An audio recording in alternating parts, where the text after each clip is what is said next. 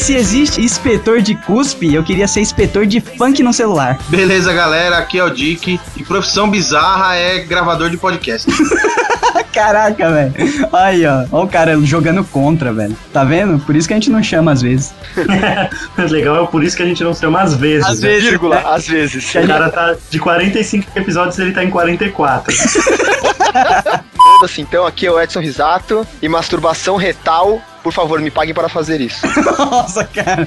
Por que, que você começa com palavrão sempre, velho? Não, cara, eu não falei palavrão. Você começou com não é foda-se. palavrão. Foda-se então, velho. Não, foda-se, Pra quê? não Totalmente gratuita, agressão gratuita no ouvido dos ouvintes. Você- pra quê, Foda. Edson? Você É podia porque- estar ganhando dinheiro pra fazer isso. Eu não vou É cortar. porque não velho. falaram assim. Não falaram assim, pode ir, Edson.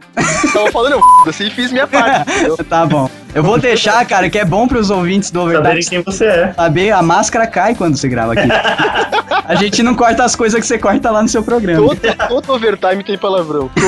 Mas não gratuito, né, cara? Fala galera, aqui é o Rodrigo Maroto e o que você faz no Facebook de graça eu faço ganhando dinheiro. Ah! Não, essa. confusão. Que cuzão, velho. Mídias sociais da depressão, é o maroto. Aquele cachorrinho de óculos lá. Aquele cachorrinho triste. E é isso aí, galera! Estamos reunidos aqui pra falar sobre profissões bizarras. É isso aí. E antes que alguém venha encher o saco, a gente vai usar como pauta sim a Mundo Estranho desse mês. Então, antes que falar, Ah lá, pegou, pegou assunto da Mundo Estranho. pegamos mesmo. E é isso aí. Afinal, a Mundo Estranho usou o e-mail que o Douglas mandou mês passado. É, Aqueles criando uma mentira, né? pra justificar, né? Mas beleza, é isso aí. Profissões bizarras nesse mundão de meu Deus, logo depois do feedback.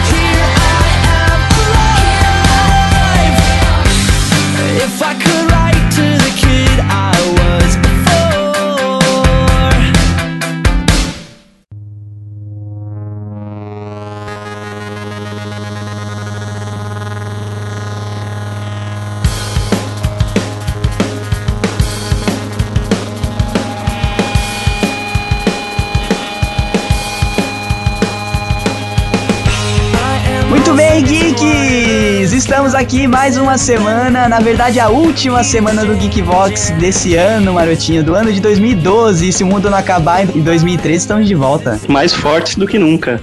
Exatamente. E pra fechar o ano com chave de ouro, marotinho, vamos lançar a loja do Geekvox, que os geeks esperavam tanto. Vamos Olha. lançar e já tem nome. Qual que é o nome, marotinho? É a Geek Trine. Olha aí, a vitrine do geek. Olha que beleza. Agora você pode mostrar a sua geekeza para o mundo. Toda a sua geekalilidade. É, né?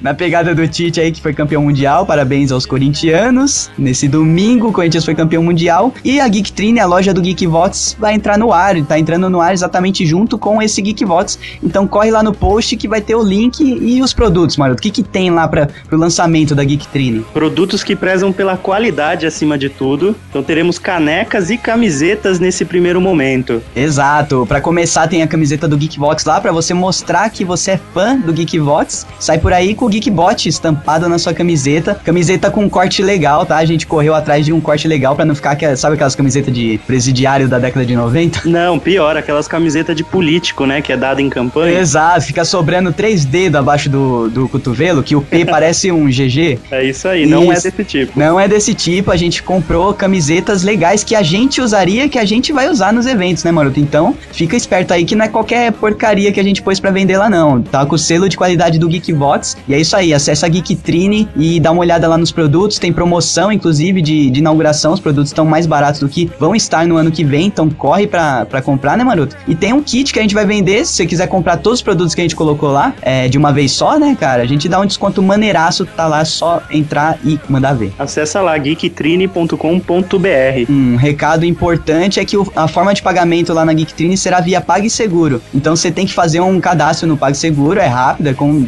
criar um e-mail, é mais rápido que isso. E daí você pode ter acesso lá a todas as formas de pagamento que eles disponibilizam, né, mano? Tem é, boleto, cartão de crédito, via Bankline e, e tudo mais que tiver lá via PagSeguro a gente vai disponibilizar. Até parcelado, hein? Compra logo o kit completo e parcela, Geek. E já começa 2013 com o kit completo da Geektrine. Não seja poser, compre. É isso aí, vitrine do Geek tá no ar, bora lá.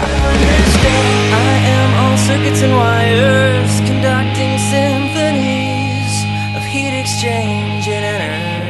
próximo recado é sobre o sorteio do livro da Ascensão do Governador, né, Maroto? Que a gente citou tanto no Geekbox passado de Walking Dead. É isso mesmo, o livro cedido pela nossa querida editora Galera Record conta toda a história prévia do governador. Então, se você quer ter moral pra discutir sobre o personagem, leia pra saber o que acontece com ele até chegar em Woodbury. E em janeiro, Douglas, a Galera Record já nos prometeu vai ceder a continuação do livro, que é a Estrada para Woodbury. Então, é, o Geek pode em janeiro ganhar também, que a gente vai sortear. E o sorteio vai ao ar dia 23 às 10 horas, Geek. Então ainda dá tempo de você participar. Tem uma semana inteira aí pra você colocar seu avô, sua avó, sua tia, cachorro, sobrinho. Quanto mais gente da sua família participar e te dar de presente quando ganhar, mais chance você tem, né? Justamente. E é isso aí, vamos para os e-mails.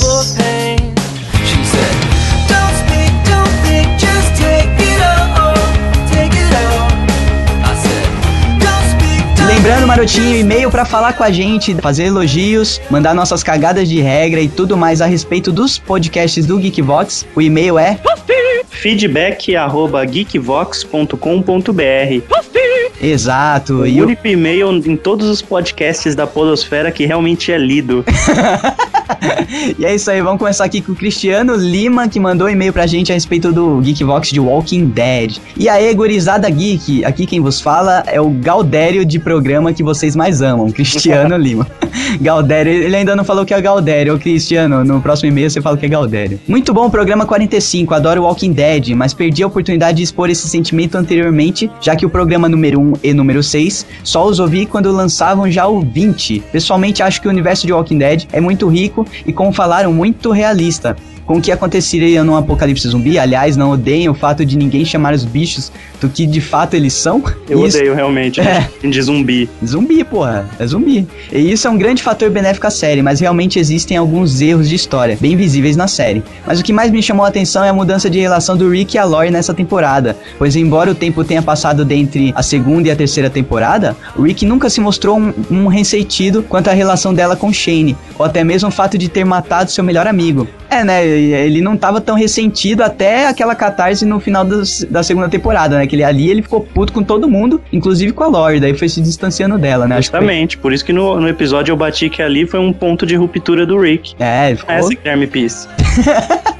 É como se nos oito meses em que passaram fugindo de Walkers, ele tivesse criado uma carga de ressentimento para com a esposa e que aflorou nessa temporada. Posso falar aqui com propriedade de causa que uma mulher grávida é um ser difícil de convivência, mas não é pra tanto, né, pessoal? É, eu e o marido já passando por isso, a gente sabe bem, sabe bem como uma mulher grávida fica, né, cara? É um porre.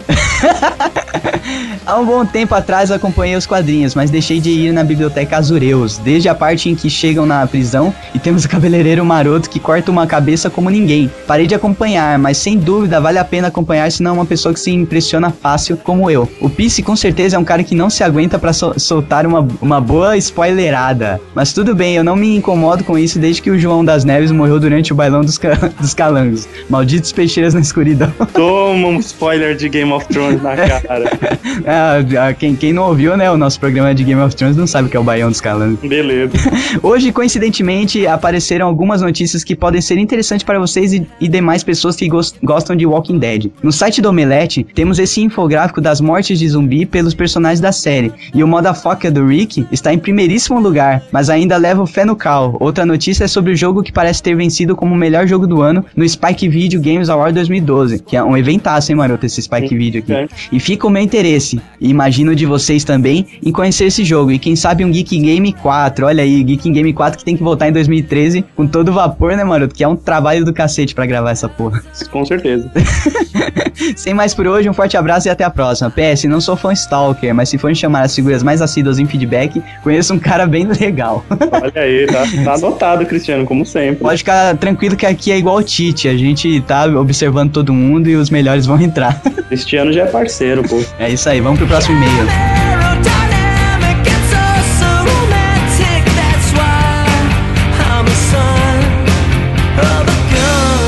Próximo e-mail é de um novato aqui na área e um nome cada, cada vez os nomes me surpreendem, né, Douglas? É isso. Então temos um novato aqui que se chama Ritieri Capua. Olha, Ritieri. ma, ma que? Será que é italiano, capa? Ele com certeza jogava muito Mario Brothers. Vamos lá, ele traz aqui. Meu nome é Ritieri Capua, como todos têm dificuldade de ler esse Ritieri. Ritieri. Isso. Ah, eu vou chamar você de Ricieri, só pra te provocar. 15 anos, estudante Vila Velha, Espírito Santo. Um abraço pra galera do Espírito Santo aí. Vão aparecer mais no Analytics lá do blog, tá? É. Oi, primeiramente, parabéns pelo podcast incrivelmente foda. Opa, muito obrigado, agradeço aí, Douglas. Agradecido. Acompanho outros podcasts já tem um tempo. E quando vi o Geekvox pela primeira vez, pensei, mais uma tentativa de copiar o podcast que não precisa ser citado. pra, quem, pra quem só conhece o Geekbox, que eu acho impossível, né, cara? Ele tá falando aqui do Nerdcast, que é o maior podcast do Brasil.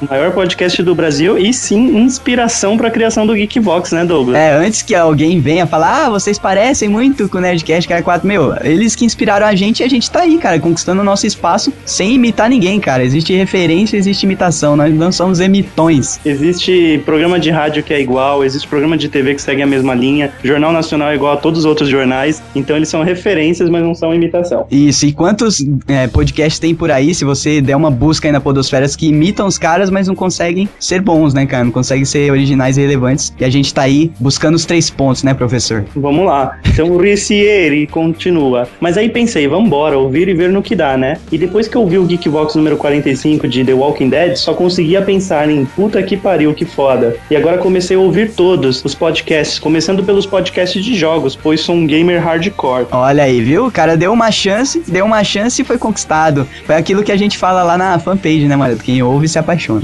Exatamente, muito obrigado aí pela oportunidade. Ele, ele colou aqui um, um meme aqui, sou o hardcore, porque ele deu uma ênfase que ele é gamer. é.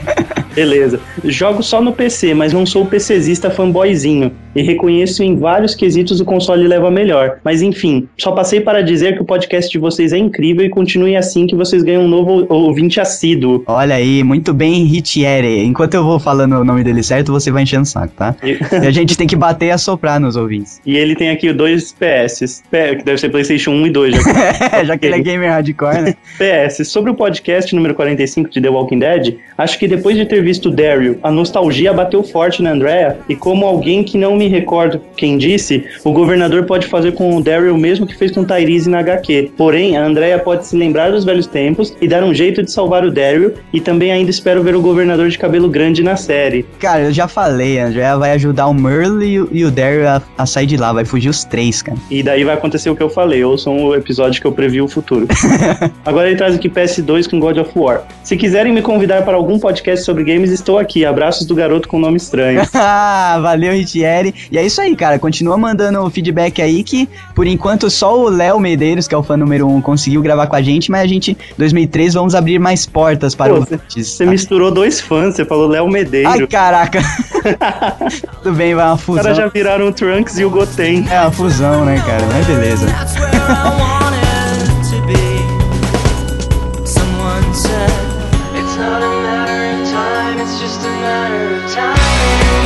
E aqui o Carlos Goring já mandou e-mail pra gente, eu acho, né? Mandou, acho. Ah, é. Mandou. Vamos mudar o, sobrenome dele pra Carlos G. Carlos J. Carlos J manda aqui, e aí, geeks, cá estou novamente, o fã número 2. Olha aí, a, briga, a briga com o Medeiros acirrando. Mas é, é o seguinte, né? Se o Medeiros se fundir com o Léo, já era. Cara. Vira só o fã número 1 um e abre espaço aí pro Carlos Goring que chegou com os dois pés na porta. Os dois se fundirem e somar aquela pontuação deles, eles formam uma, uma geek dama. hein? E vem o comentário sobre o Geekvox 45 Walking Dead Mid Season 3. Gostei muito deste Geekvox e queria entender por que de ser usado um governador tão diferente visualmente na série e outro na HQ. Eles tinham um cara muito fiel ao personagem original. Era o preso que morreu com a faca usada na cabeça. É mesmo, né? Aquele cara tem muito cara de maluco, né? O cara que. Tem, mas o, o ponto é, o ponto principal é o seguinte, Carlos. O personagem em si é forte com aquele visual, beleza. Mas se o ator por trás não tem uma interpretação foda como o ator atual, não adianta em nada. Então, eu acho que eles devem ter tropeçado nisso, sabe? O visual pecava pelo lado do ator. Isso. Era um cara que não tinha o visual, mas era um cara que transparecia maldade e calculismo só de olhar olhar pra ele. Isso e outra, cara, eu acho o, o governador da HQ um cara muito caricato. Na série não tem esse tipo de caricatura. Daí pegaram um cara que é, atua bem pra cacete. E outra, a parte visual, os caras dão um jeito com maquiagem, né, cara? Olha o zumbi que os caras fazem, eles não conseguem fazer um governador um pouco mais é, esfarrapado. né, cara? É isso aí. Sobre André, eu odiei este envolvimento com o governador. Ela ficou cega e nem ouviu o que a Michonne tinha a dizer. Uma pessoa que passou um tempo com ela e que cuidou dela. Só mostrou ser uma pessoa egoísta que nem quis tentar acreditar no que a amiga disse. Ainda mais de ter visto a sala de horrores que ela tinha. Aí é a questão da redenção, né, Maroto? Eu acho que ela fez essa cagada, mas provavelmente na continuação da terceira temporada ela vai ser importantíssima pro time do Rick. E tem um outro ponto importante: The Walking Dead é sobre pessoas. É. E esse é um comportamento comum do humano. Você tá passando por uma fase de bosta, aí a primeira alegria que você encontra, você não quer se desfazer dela. Você abraça, né? Então ele, ela ir com a Michonne embora seria se desfazer da melhor coisa que ela teve em meses. É, ia ser muito frio pra ela, né? Ela. Sentimento humano de negação pra manter o, o comum, tá ligado? O que é bom. Exato. Concordo que o último EP de Walking Dead poderia ter sido melhor. Ele não passou a impressão de que o próximo você não pode perder. Aí, concordou comigo. Viu? Viu? Viu? 1 a 0 Sobre a leitura do meu primeiro e-mail, eu queria saber como vou fazer para conseguir passar os demais usuários. São muito pontos. Eu estou em oitavo, mas mesmo assim estou tentando e vou conseguir. Ó, uma dica pra galera aí que tá nesse ranking: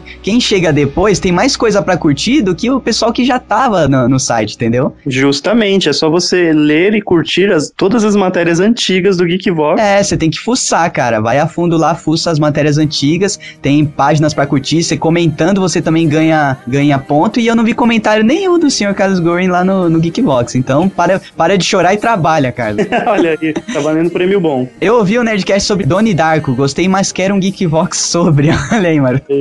A, co- a co- 2013 tá aí. a cobrança. Fringe vale muito a pena. Minha série favorita pra ficar perfeito, só vocês comentando. Olha aí, esse tá mais próximo de acontecer do que o Donnie Darko, né, mano? Tá, tá sim. Abraços, até a próxima. PS, acabei de chegar e quero sim sentar na janelinha.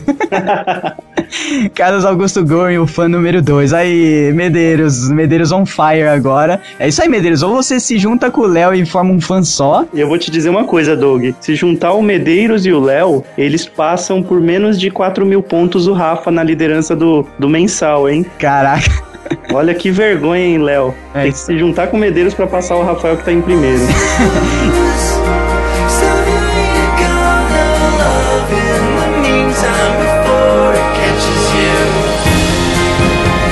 agora, né, Marotinho, que acabou os feedbacks, a gente tem que avisar que esse é o último Geekvox desse ano. Param.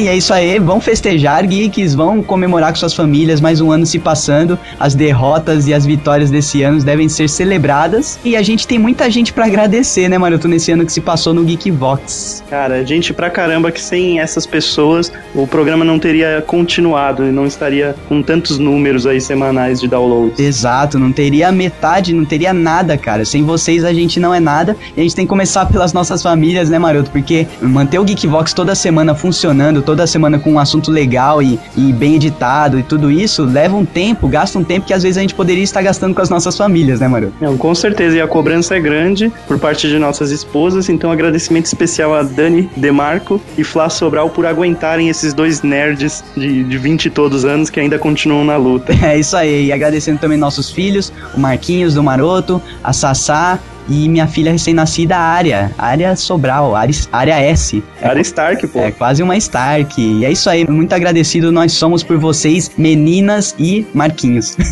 Estragou, né? É, só o Marquinhos vai estragar, eu te falar, esse moleque, esse moleque só, só destrói. Vamos lá, e tem os amigos mais próximos também que, meu, sem eles não teríamos esse, esse nível de qualidade nos nossos programas, né, Maroto? Cara, começando a falar o que é o senhor Anderson Leite, o vulgo Dick, O né? vulgo Dick, né, cara? Que a entrada dele no Geekvox deu um up, cara. Deu um up que subiu, jogou a nossa qualidade, tanto de pauta e de dissertação e de tudo, cara. Deu um up no Geekvox que jogou lá em cima o nível, né, cara? Com certeza, agradeço muito ao Dick. A gente até comentava brincando que ele, ele já é um, um colaborador oficial do podcast, pelo menos. Quando a gente pensa numa pauta, a gente não pensa em chamar o Dick. A gente pensa que talvez tenha que excluir ele neste podcast devido a X fatores. Exatamente. Tá Então, sempre na, na lista de, de convidados. exatamente. A gente sabe que vocês gostam do Dick também e, e fica aí nosso agradecimento. E eu sei que os fãs também agradecem a entrada do Dick no Geekvox. E temos também o nosso querido jornalista, o Rick brasileiro Guilherme Pisse. Exato, que a gente conheceu lá no começo, né, Maroto? No Geekvox de Walking Dead que a gente fez. Logo depois a gente foi no Encontro Walkers e a gente conheceu esse, esse magrelinho que virou nosso amigo, né, cara? Pô, essa figura, esse líder nato e esse crítico, né? Um jornalista mesmo. É crítico, sempre tem uma posição B em relação a um ponto A, né? Exatamente, e, cara, acabou de se formar, é um jornalista nato, lançou um livro fodaço sobre o massacre do, do Pierinho lá, e a gente tem muito orgulho de ter um cara desse como amigo, né, cara? É o cara que fez o jogo do Jon Snow, né? E tá fazendo o jogo do Jon Snow enquanto tava fazendo o TCC dele, cara. O cara é um, um badass, né, velho? Multitarefa, merece. Valeu aqui. Valeu, Gui. E o, mais um amigo pra agradecer é o Peru, né, velho? Que é o cara que dá aí a descontração que o Geekvox precisa às vezes, né, velho? Cara, é o humor negro em pessoa. Ele caminha falando piadas que a sociedade reprovaria. e é isso aí, cara. Sua entrada também no Geekvox agregou muito e sempre que necessário a gente chama você porque você é um brother nosso desde a época da banda do Ramal 69. É banda que tínhamos junto.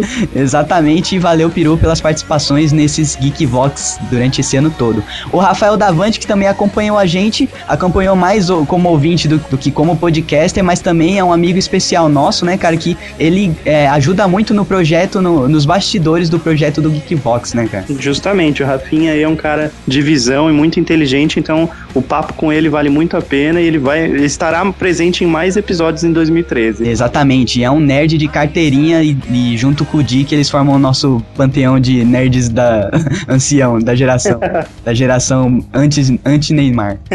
e o último amigo aí próximo que é, é podcaster pra gente agradecer é o Fernando Ruggeri, né, que teve em vários podcasts com a gente, de Game of Thrones, de desenhos animados e pô, o cara é um fã de um fã de nerdcast como a gente, né, cara? E que também deu maior força pra gente quando a gente teve essa ideia de fazer o Geekvox. Então, valeu Fê, um abraço. Valeu, Fê. Várias tardes ouvindo o Nerdcast no seu carro, valeram a pena.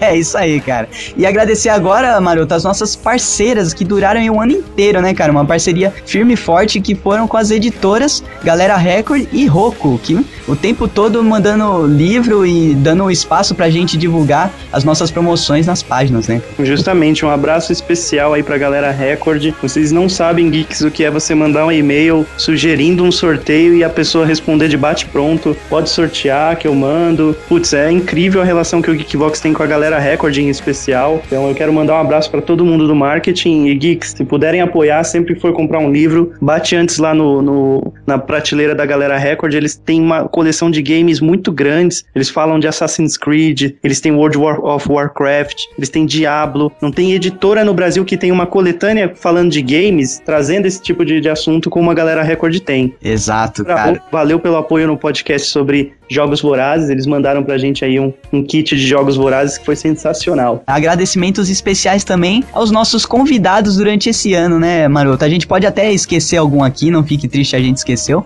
mas vamos falar os mais assíduos que participaram de vários programas com a gente e que tem os blogs aí, né, Maroto? Blogs que inclusive estão presentes no dia a dia, ajudando a criar uma, uma network geek, né? Exato. O, aqui no, no Geekvox, geralmente eu corro atrás das parcerias e sempre que eu posso, eu menciono essa rede geek informal, ou seja, eu, eu explico para um parceiro novo de que existe uma rede de blogs que ajudam a divulgar aquela iniciativa e ao mesmo tempo eu ajudo a divulgar também esses blogs. Exato. E o primeiro deles, eu acho que é o primeiro mesmo que a gente conseguiu parceria, né, pra gravar um Geekvox foi, foram as meninas do Nerds de Vestido, né, Maroto? Foram as queridas nerds de vestido que conhecemos, na verdade, só de vista lá no Top Blog de 2010, né, Doug? Isso, 2011, desculpa. isso, 2011. E, e, nossa, ficamos apaixonados pelos tra- pelo trabalho delas, aí entramos em contato, elas foram super receptivas, principalmente que a gente tem mais contato, a querida Anak e a Fernandinha. Ajudaram muito a gente e apoiaram muito a gente, cara. Inclusive,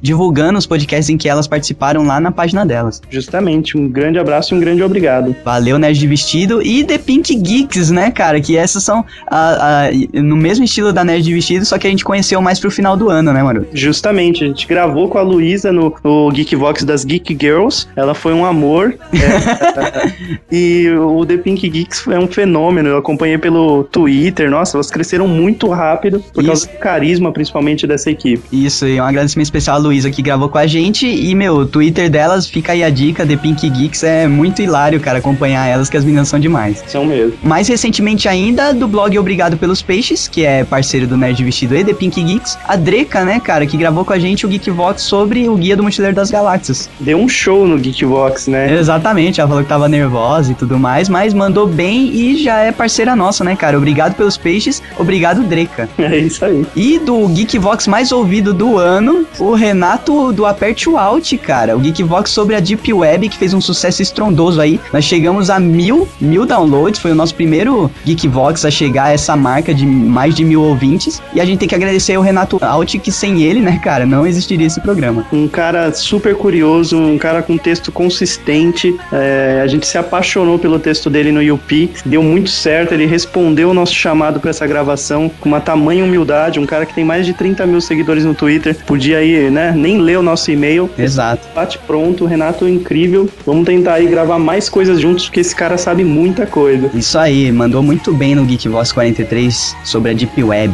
E mais um contato recente nosso, o Zoto do Zumbicast, né, mano? Olha aí, o querido Leandro Zoto, ele, inclusive, nosso contato, é- já conhecíamos de vista, mas não havia um contato ainda de parceria. Aí, graças a um parceiro em comum na, na Fox, no canal Fox, que nós temos um parceiro em comum, a gente acabou se unindo e o cara é uma figura, ele agrega um carisma enorme na gravação. A gente gravou com ele, né, Doug? É, acho que não tem um fã que não lembre dele gritando dos spoilers.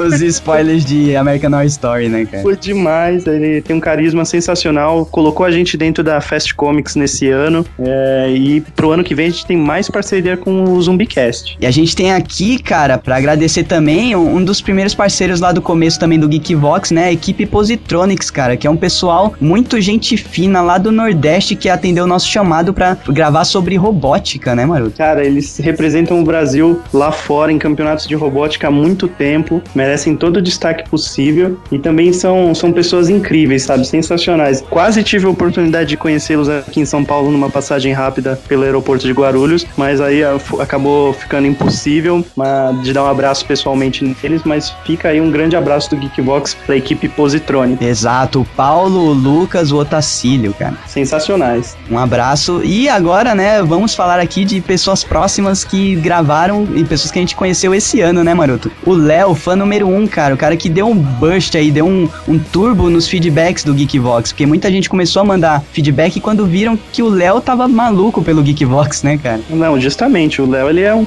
um porta-bandeira, né? Um estandarte aí da, do Geekvox. Só de Guarulhos aí ele arrebatou uma galera. Né? Exato, cara. Metade de Guarulhos ouve o Geekvox por causa do Léo. E agradecer muito, Léo. A gente sabe que é difícil se encontrar aí, mas as poucas vezes que a gente se viu, a gente não teve tempo de falar o quanto é importante ter um fã como você. Exato, cara. Um abraço e continue ouvindo a gente, divulgando, e você já faz parte do, do- da história desse programa. Outras pessoas pra, pra gente agradecer, Maroto, o Risato do Overtime, cara. Cara, esse risato, meu, É uma figura, né, é cara? uma figura, é uma daquelas descobertas que você pensa, meu, como, como o Geekvox era antes do risato.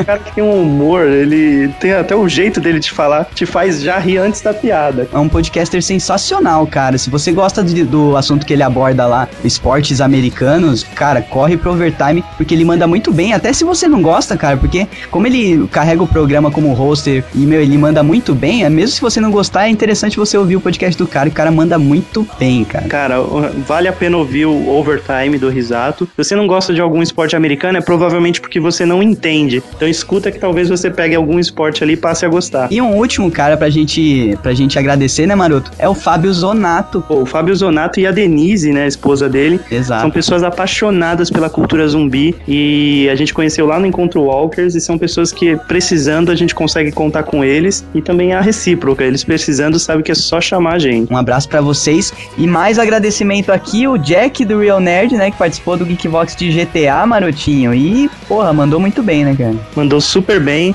Foi aí uma parceria com o Zoto do Zumbicast que apresentou a gente ao Jack. E o Jack é super engraçado, agregou muito aí essa gravação do Geekvox de GTA. Gente boa, se matou pra conseguir gravar porque tava com problema no microfone, Gastou um rolo de fita adesiva no microfone. mas conseguiu gravar com a gente. É isso aí, valeu Jack do Real Nerd, site enorme geek, corre lá pra conhecer se você ainda não conhece. E mais um pra gente agradecer, né, Marotinha? É um entusiasta amigo nosso aí que é o Luke George. Olha, o Luke Jorge, que é o nosso brother, ele é responsável aí pela edição do Geek in Game. Exato. O Douglas aí destrói os inimigos via YouTube.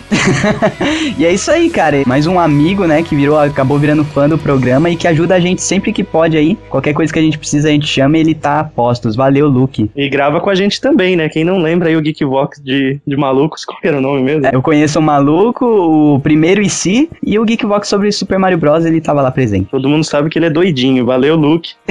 Valeu, um abraço, cara. Mais um, um agradecimento especial para o Stefan Martins, cara, lá do Jovem Nerd, que é um cara que foi totalmente recíproco com o nosso projeto que a gente tinha com o Guilherme Pisse de lançar o fangame do Jon Snow Além da Muralha. Porra, a gente, eh, eu mandei pra ele, ele curtiu a, a matéria que a gente fez e, cara, divulgou no Jovem Nerd e, e já saíram três notícias nesse ano lá no Jovem Nerd. Ou seja, um cara que não tá preso ao, ao site ser grande demais, sabe? Não vou divulgar uma coisa de um site pequeno que tem a mesma pegada do Jovem Nerd. Então, cara, meus parabéns. O Stefan que passou por momentos de, eh, de saúde aí difícil, né? estava lutando contra um câncer, já venceu e agora só, só felicidade é um cara foda, cara. Eu tenho contato com ele, é um cara muito gente boa e se você manda um negócio bem feito pra ele, ele divulga mesmo, cara, não tá nem aí. Valeu mesmo, Stefan. Valeu, Stefan. E a Marina, né, Maroto, que foi o nosso achado. Cara, a garota Pikachu, meu, como agradecer um- uma pessoa que escreve tão bem, de forma tão despojada e com uma assinatura própria no texto, não é, não é a mesma coisa que pegar aí um estagiário de jornalismo que tá acostumado a fazer um press release ou um artigo qualquer, né? É uma pessoa que tem propriedade e personalidade no que escreve. Exato, cara. Era exatamente o que a gente procurava quando a gente divulgou lá. A gente conseguiu, uma amiga minha conseguiu divulgar num site de estágios e tal. E, porra, a gente achou a Marina, cara, e falou, puta, é exatamente o que a gente procura. Porque escrever todo duro e engessado, a gente, eu e Maroto, a gente faz isso com, com maestria, né, cara? Pô. Precisava de uma pessoa que colocasse mesmo a visão dela e que desse a cara do, do jornalismo que a gente usa no Geekvox no site, né, cara? Justamente. Muito obrigado, Marina, e vamos continuar juntos aí em 2013. E agora, vamos citar os ouvintes que mandaram feedback pra gente. A gente pode esquecer um ou outro, mas a gente tentou falar de todos aqui, Maroto. É isso aí. Agradecendo então ao Medeiros, Nive Andrade, Reisler Mulano, Thiago Bini, Alisson Diego, Lucas Rett, Amanda Aparecida Rodrigues, Melissa Mendonça, Luiz Eduardo, Andressa Guedes, Alex Villanova, Rafael Freitas, Lucas Cachone, Victor Luiz, Marcelo Salles, Glauber Teles, Aruen Dávila, Kelvin Lopes, Cristiano Lima, Tainá Costa, Maísa Maessaca, Caio Grilo, Jean Crazy, Carlos Goring, João Paulo Leandro Filho. e todos os ouvintes que mandaram aí, todos os ouvintes que não mandaram, mas que acompanham o nosso programa. Tem muita gente aí sentadinha na sombra ouvindo o Geekvox. É, a gente sabe que vocês estão aí. We are watching you.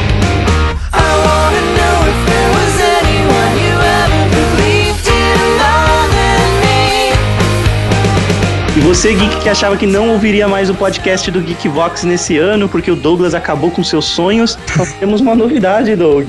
É isso aí, vamos fazer um hangout ao vivo, cara. Os fãs vão poder ver a gente ao vivo falando merda, né, mano? É isso aí, um hangout especial do Geekvox no sábado, dia 22. Provavelmente deve co- começar aí pelas 22 horas. Não vamos confirmar bem o horário que vocês vão ficar sabendo durante a semana, mas um hangout no dia 22 pra gente falar e ser visto, inclusive, sobre festas de fim de ano, né?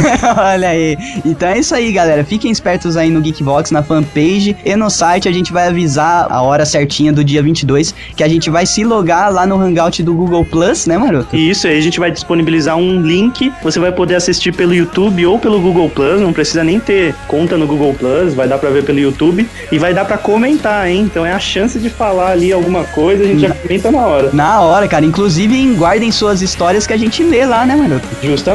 A vamos- gente lê e comenta. Histórias de final de ano vai ser o Geekvox ao vivo via Hangout no Google. E é isso aí. 2013 vai acabar com chave de ouro. 2012. Ah, é? Pô, cara, tô me adiantando. É isso aí, um grande abraço a todos.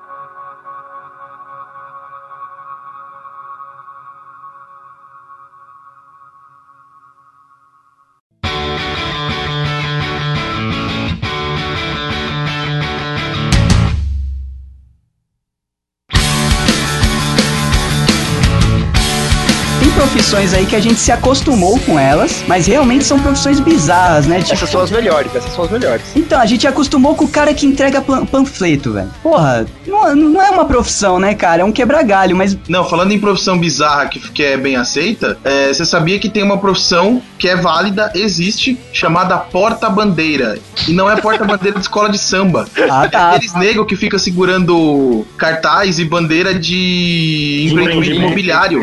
Nossa, isso, cara, esse, é, meu, esse porro dá Isso é uma... uma profissão, velho. Tipo, o cara é registrado como porta-bandeira. Sério? Ah, não, você tá de sacanagem. Aparece, Pô, aparece... registrar o cara como? Auxiliar de marketing? Assistente de marketing precisa de facu pra portar a bandeira? Caraca, não desmerecendo, né? Porque todo mundo um dia pode passar por uma merda foda financeira e precisar de uma coisa dessa, cara. Só que, meu, é muito jogar o- a capacidade cerebral do ser humano no lixo, né, cara? Não, é jogar a minha capacidade cerebral no lixo, porque, cara, aqui na, a, a minha, o meu apartamento ele fica numa encruzilhada. né? Encruzilhada, Tipo, cara. encruzilhada significa quatro esquinas. Nossa, E aí fica um cara de cada empreendimento em cada esquina. é Aí a, esses filhos das putas conversa gritando, cada um quer ouvir funk mais alto que o outro. É uma merda, velho. E eles querem me fazer acreditar que alguém já comprou algum apartamento por causa daquelas plaquinhas em forma de seta. Ah, não, e geralmente apontando pro limbo, né? Porque nunca aponta pro nada, do prédio. É, uma pessoa que tá procurando é, casa, apartamento, né? Que geralmente é coisa cara, ainda mais aí onde o Dick mora, velho. O, o, o cara não vai sair a esmo na rua tentando achar um, eu, alguém eu com já uma pensei bandeira. nisso que vocês estão falando e cheguei, cheguei a, uma, a uma resposta, na verdade. Quanto é que o cara lucra por cada apartamento vendido? Nada. O quanto que. O quan- Nada, não, não, não, o pô, dono que do lucra. empreendimento. Ah, tá, isso. Ah, muito. A, a resposta é muito. Então, o quanto que ele vai investir nesses filhos da p que fica fazendo isso? 10 reais A mais resposta é- mortadela. Exata, exatamente. Se o cara vender um apartamento de 10 empreendimentos que ele colocou o da p lá por causa disso, ele já lucrou. Você realmente acha que uma pessoa vai comprar um apartamento de 700 mil porque ele viu uma pessoa com a placa no pescoço com uma seta? Cara, é que a gente não é mulher. Vocês não são mulheres. Fale por você. Não, não, tudo Não é errado, o que né? você Porque. gostaria, é o que você é. Não, tudo errado, porque ele falou, vocês não são mulheres, né, Maroto? Fale por você. Eu comecei, eu comecei. Tudo Eu errado. comecei, nós não somos mulheres, vocês não são mulheres. Aí, ela tá andando na rua, ela vê uma placa dessas, pra onde aponta ela vai, velho. é automático, né? apontar pra baixo, já que é sogra, tá ligado? Cara, a questão não é ser homem, ser mulher. A questão é a pessoa, ela acha que tem uma seta e aquilo indica um caminho. E esse caminho geralmente tem a palavra promoção. E, velho, as pessoas são atraídas por promoção. Não sendo chato, mas assim, eu conheço gente que compra uma coisa que não precisa só porque tá metade do preço. Ah, sim, mas isso, isso meu. A Não, porque tá metade do dobro do, do preço, né? é igual não, na não é Black Friday. É loja, é venda normal. Mas vamos dizer o seguinte, Douglas, acho que vale um aviso aqui. Se você é, faz isso, né, aponta a seta pras coisas, não se, não se sinta um desgraçado. Pelo menos você trabalha. É, podia ser pior, só que é o seguinte, você não pode se acomodar numa função dessa. É né? isso que eu ia falar, pelo amor de Deus, estuda. Ou senta na, nessa porra. Cara, como será que sobe na- nessa carreira? Você de seta passa a segurar a placa, depois você chega a bandeira. É, o, o Maroto, o ápice é o compra e vendo ouro. Uh, why, why did you ring the bell? Why do you think I rang the bell? Five, four, three, two, one, zero. Posso linkar uma profissão, aproveitando, só pra gente não sair da calçada? Lá vai, cara. É profissão. É profissão se vestir de palhaço ou de Robocop e ficar na frente da- das lojas, sei lá, Marabras, gritando e falando no microfone? Ah, é, é uma mas- profissão válida e muito boa, porque Isso você funciona assusta cara. criança, espanta isso funciona cliente. demais, vocês não têm uma ideia, cara. O meu pai é lojista e a gente tem. Pensei que tem- ia falar, meu pai se veste de Robocop. meu pai, não, só palhaço. O meu pai, o meu pai ele é lojista. Ele, ele sabe que em lojas mais populares esse tipo de, de promoção funciona pra caralho, velho. Ainda mais Marabras, essas paradas. povo, né? O povo ele gosta, cara, de de, Coisa entre- bizarra. de coisa bizarra e de entretenimento enquanto ele tá se fudendo, gastando dinheiro que ele não tem pra comprar coisa que ele não precisa, tá ligado? Deixa eu, deixa eu fazer um aviso. O Douglas vai usar a palavra pão e a palavra circo em algum momento desse. Ele Não, mas, é adora. ver- mas a verdade é a seguinte: esse tipo de gente gritando na porta passa essa ideia pra pessoa de que o gerente tá maluco. o gerente maluco sabe muito o que acontece, né? Ah, o Edson não usou esse termo, né? O gerente tá maluco, rapaz. Você sabe muito bem o que acontece quando o gerente tá maluco. Não, pra fazer um negócio desse tem que estar mesmo, né, velho? Ah, ele botou um palhaço na porta. Esse cara tá doido. Vamos lá comprar tudo barato agora. Cara, esses dias eu tava passando na Santa Ifigênia, que já é um lugar barato, e ainda tinha um cara vestido de Robocop, mas era uma mistura de Robocop com Falcão. Porque ele montou ah, várias coisas, tipo, ele colocou, sei lá, pedaço de, de moto, sabe, carenagem, e aquilo pra ele transformou ele no Robocop. E ele começou a falar no microfone, e pior que ele tava quase me convencendo. Sorte que eu tava no carro com a Dani, senão eu descia. Tá vendo, cara? Não, mas uma coisa é certa, assim, quanto mais mal vestido tá o bicho, maior o poder de convencimento. Tipo, você vê um Homem-Aranha tudo estrupiado na rua, aquele cara com o colã dividindo as bolas, sabe, assim, nojento. E, mano, você olhar pra ele e fala, velho, alguém numa situação tão degradante deve ter uma oferta boa a me fazer. É, né? O cara não ia estar vendendo uma coisa cara, né? Numa situação Cara, é dessa. matemática simples. Se o cara recebe 10 reais de salário, as chances de eu ter recebido 20 reais de desconto são enormes. uh, why, why did you ring the bell? Why do you think I rang the bell? Well, 4, 3, 2, 1, 0. Eu trabalhei com a mina e ela tinha medo desses caras vestidos. Tipo, se você pegasse um cara e botasse uma roupa de Pokémon, ela só faltava se mijar, velho. Tem que fazer uma regressão, porque é, regressão. ela foi o Ash. Na verdade, era cara, tesão. Era tesão e ela fingia que era Não, bicho. não era, velho, não era. E, bicho, a gente foi almoçar uma vez na frente de uma lojinha dessas, tipo uma lojinha de, de coisa tosca ali no centro, na 15 de novembro. Tinha um cara vestido de, de Pikachu, velho. Só que, mano, parecia o um Pikachu atropelado, O cara era magrelo e, e a roupa era larga, sobra de pano, aquela cabeçona nojenta, mal feita. Cara, não tem como uma, uma criatura humanoide se vestir de Pikachu e ficar bom, cara. Não, mas, velho, aí o cara foi. eu- eu- ela viu e ela deu um grito assim, tipo. E o cara foi na direção dela, velho. Essa mina abaixou no chão, sabe? Tipo, em posição de cagar, assim, meio. Começou a chorar. Postando no chão e começou a chorar, velho. A gente precisou quase bater no cara pra ele ir embora. O cara queria, porque queria abraçar ela, porque ela tava com medo. Que medo, cara. A última vez que eu fui no, no, no encontro nacional, mundial, internacional de RPG, e tinha um cara vestido de Pokémon, de, de Pikachu, e aí deitaram ele no chão e saíram rolando ele, porque ele não conseguia ficar de pé. Ah, cara. É isso. Mas Profissões degradantes, né? eu, rolador, Rolador de de Pikachu. Eu tenho certeza que todo mundo vai se identificar. Eu pareço legal, mas eu já atravessei a rua pra não passar na mesma calçada que um cara desses. Entregador de panfleto. Sim, justamente. Eu já atravessei a rua pra não passar na frente do entregador. A pessoa que ela se depara com o entregador de panfletos, ela entra num dilema que dura os 10 segundos que você passa, né, pelo cara. Porque você passa tudo pela sua cabeça, fala, puta, o cara é uma profissão de merda e, de- e tem que acabar com esse bolo de 800 mil panfletos aí. E será que eu pego? Só que, meu, eu vou pegar e vou jogar fora, vou desmerecer o trabalho do cara.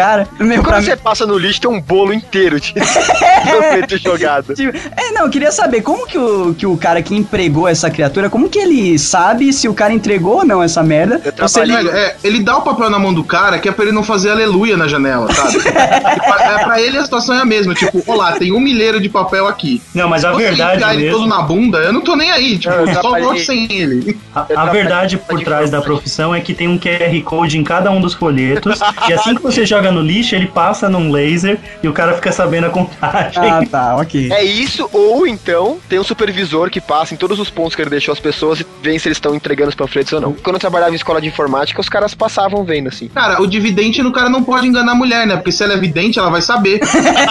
Ela- ele vai receber, ela fala: Não, eu vi aqui na Caralho. cristal que você jogou o papel no lixo. Você não vai receber hoje. Dick, você vai fuder tudo, Dick. Agora eu vou ter que arrumar a profissão disso, velho. Jogar no lixo e voltar pra ela e falar, pronto, entreguei. E agora, vagabundo? O Dick, assim é fácil de saber. Quando chega um cliente na vidente, ela pega as mãos, faz uma força fingindo que tá lendo a mão do cara e fala: Você veio por causa do folheto, não é? Aí o cara fala: Nossa, como você adivinhou? É que a tinta tá saindo no seu dedo aqui, tudo vermelho, a Dá pra ver aquele roxo nojento da impressão. Aquela- Mesmo porque os caras, né, faz, faz aquela impressão malandrex, que é 50 conto, você imprime 500 mil folhetos, né? Cara, é aquela impressão que o papel de pão é super premium perto.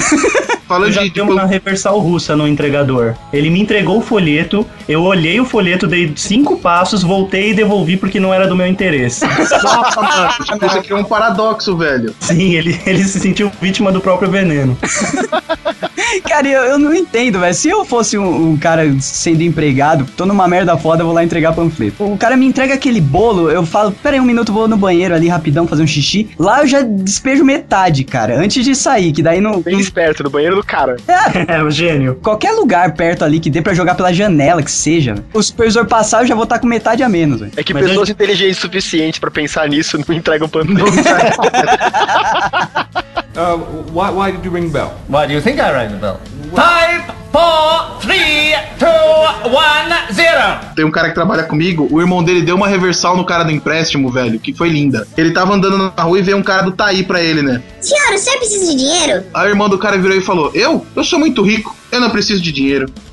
Saiu e largou o vendedor lá. Eu sempre falo, E aí, você dinheiro? quem não precisa de dinheiro? Aí a pessoa, Ah, então vamos conversar. você vai me dar dinheiro? Já, já começa a me dar dinheiro, Nossa, começa a pirar, faz de louco. Se faz de louco. Sabe me dar dinheiro? Abre seus bolsos aí. Já tira uma arma, já aponta pro cara, me dá tudo que você tem agora. Nossa. Exato. Eu, quando trabalhava no centro, cara, eu fazia uma sacanagem com esse pessoal de coisa de empréstimo. Porque assim, tinha uma época que, velho, meu nome tava tão sujo, mas tão sujo, que se eu passasse na porta do banco, o cara me dava um pano pra limpar meu nome, velho. Tava tão sujo que parecia pinto no lixo, entendeu, Dick? Hã? Na mesma fração. Aí, velho, o que, que eu fazia de sacanagem, né? Eu tava devendo até pro Satanás.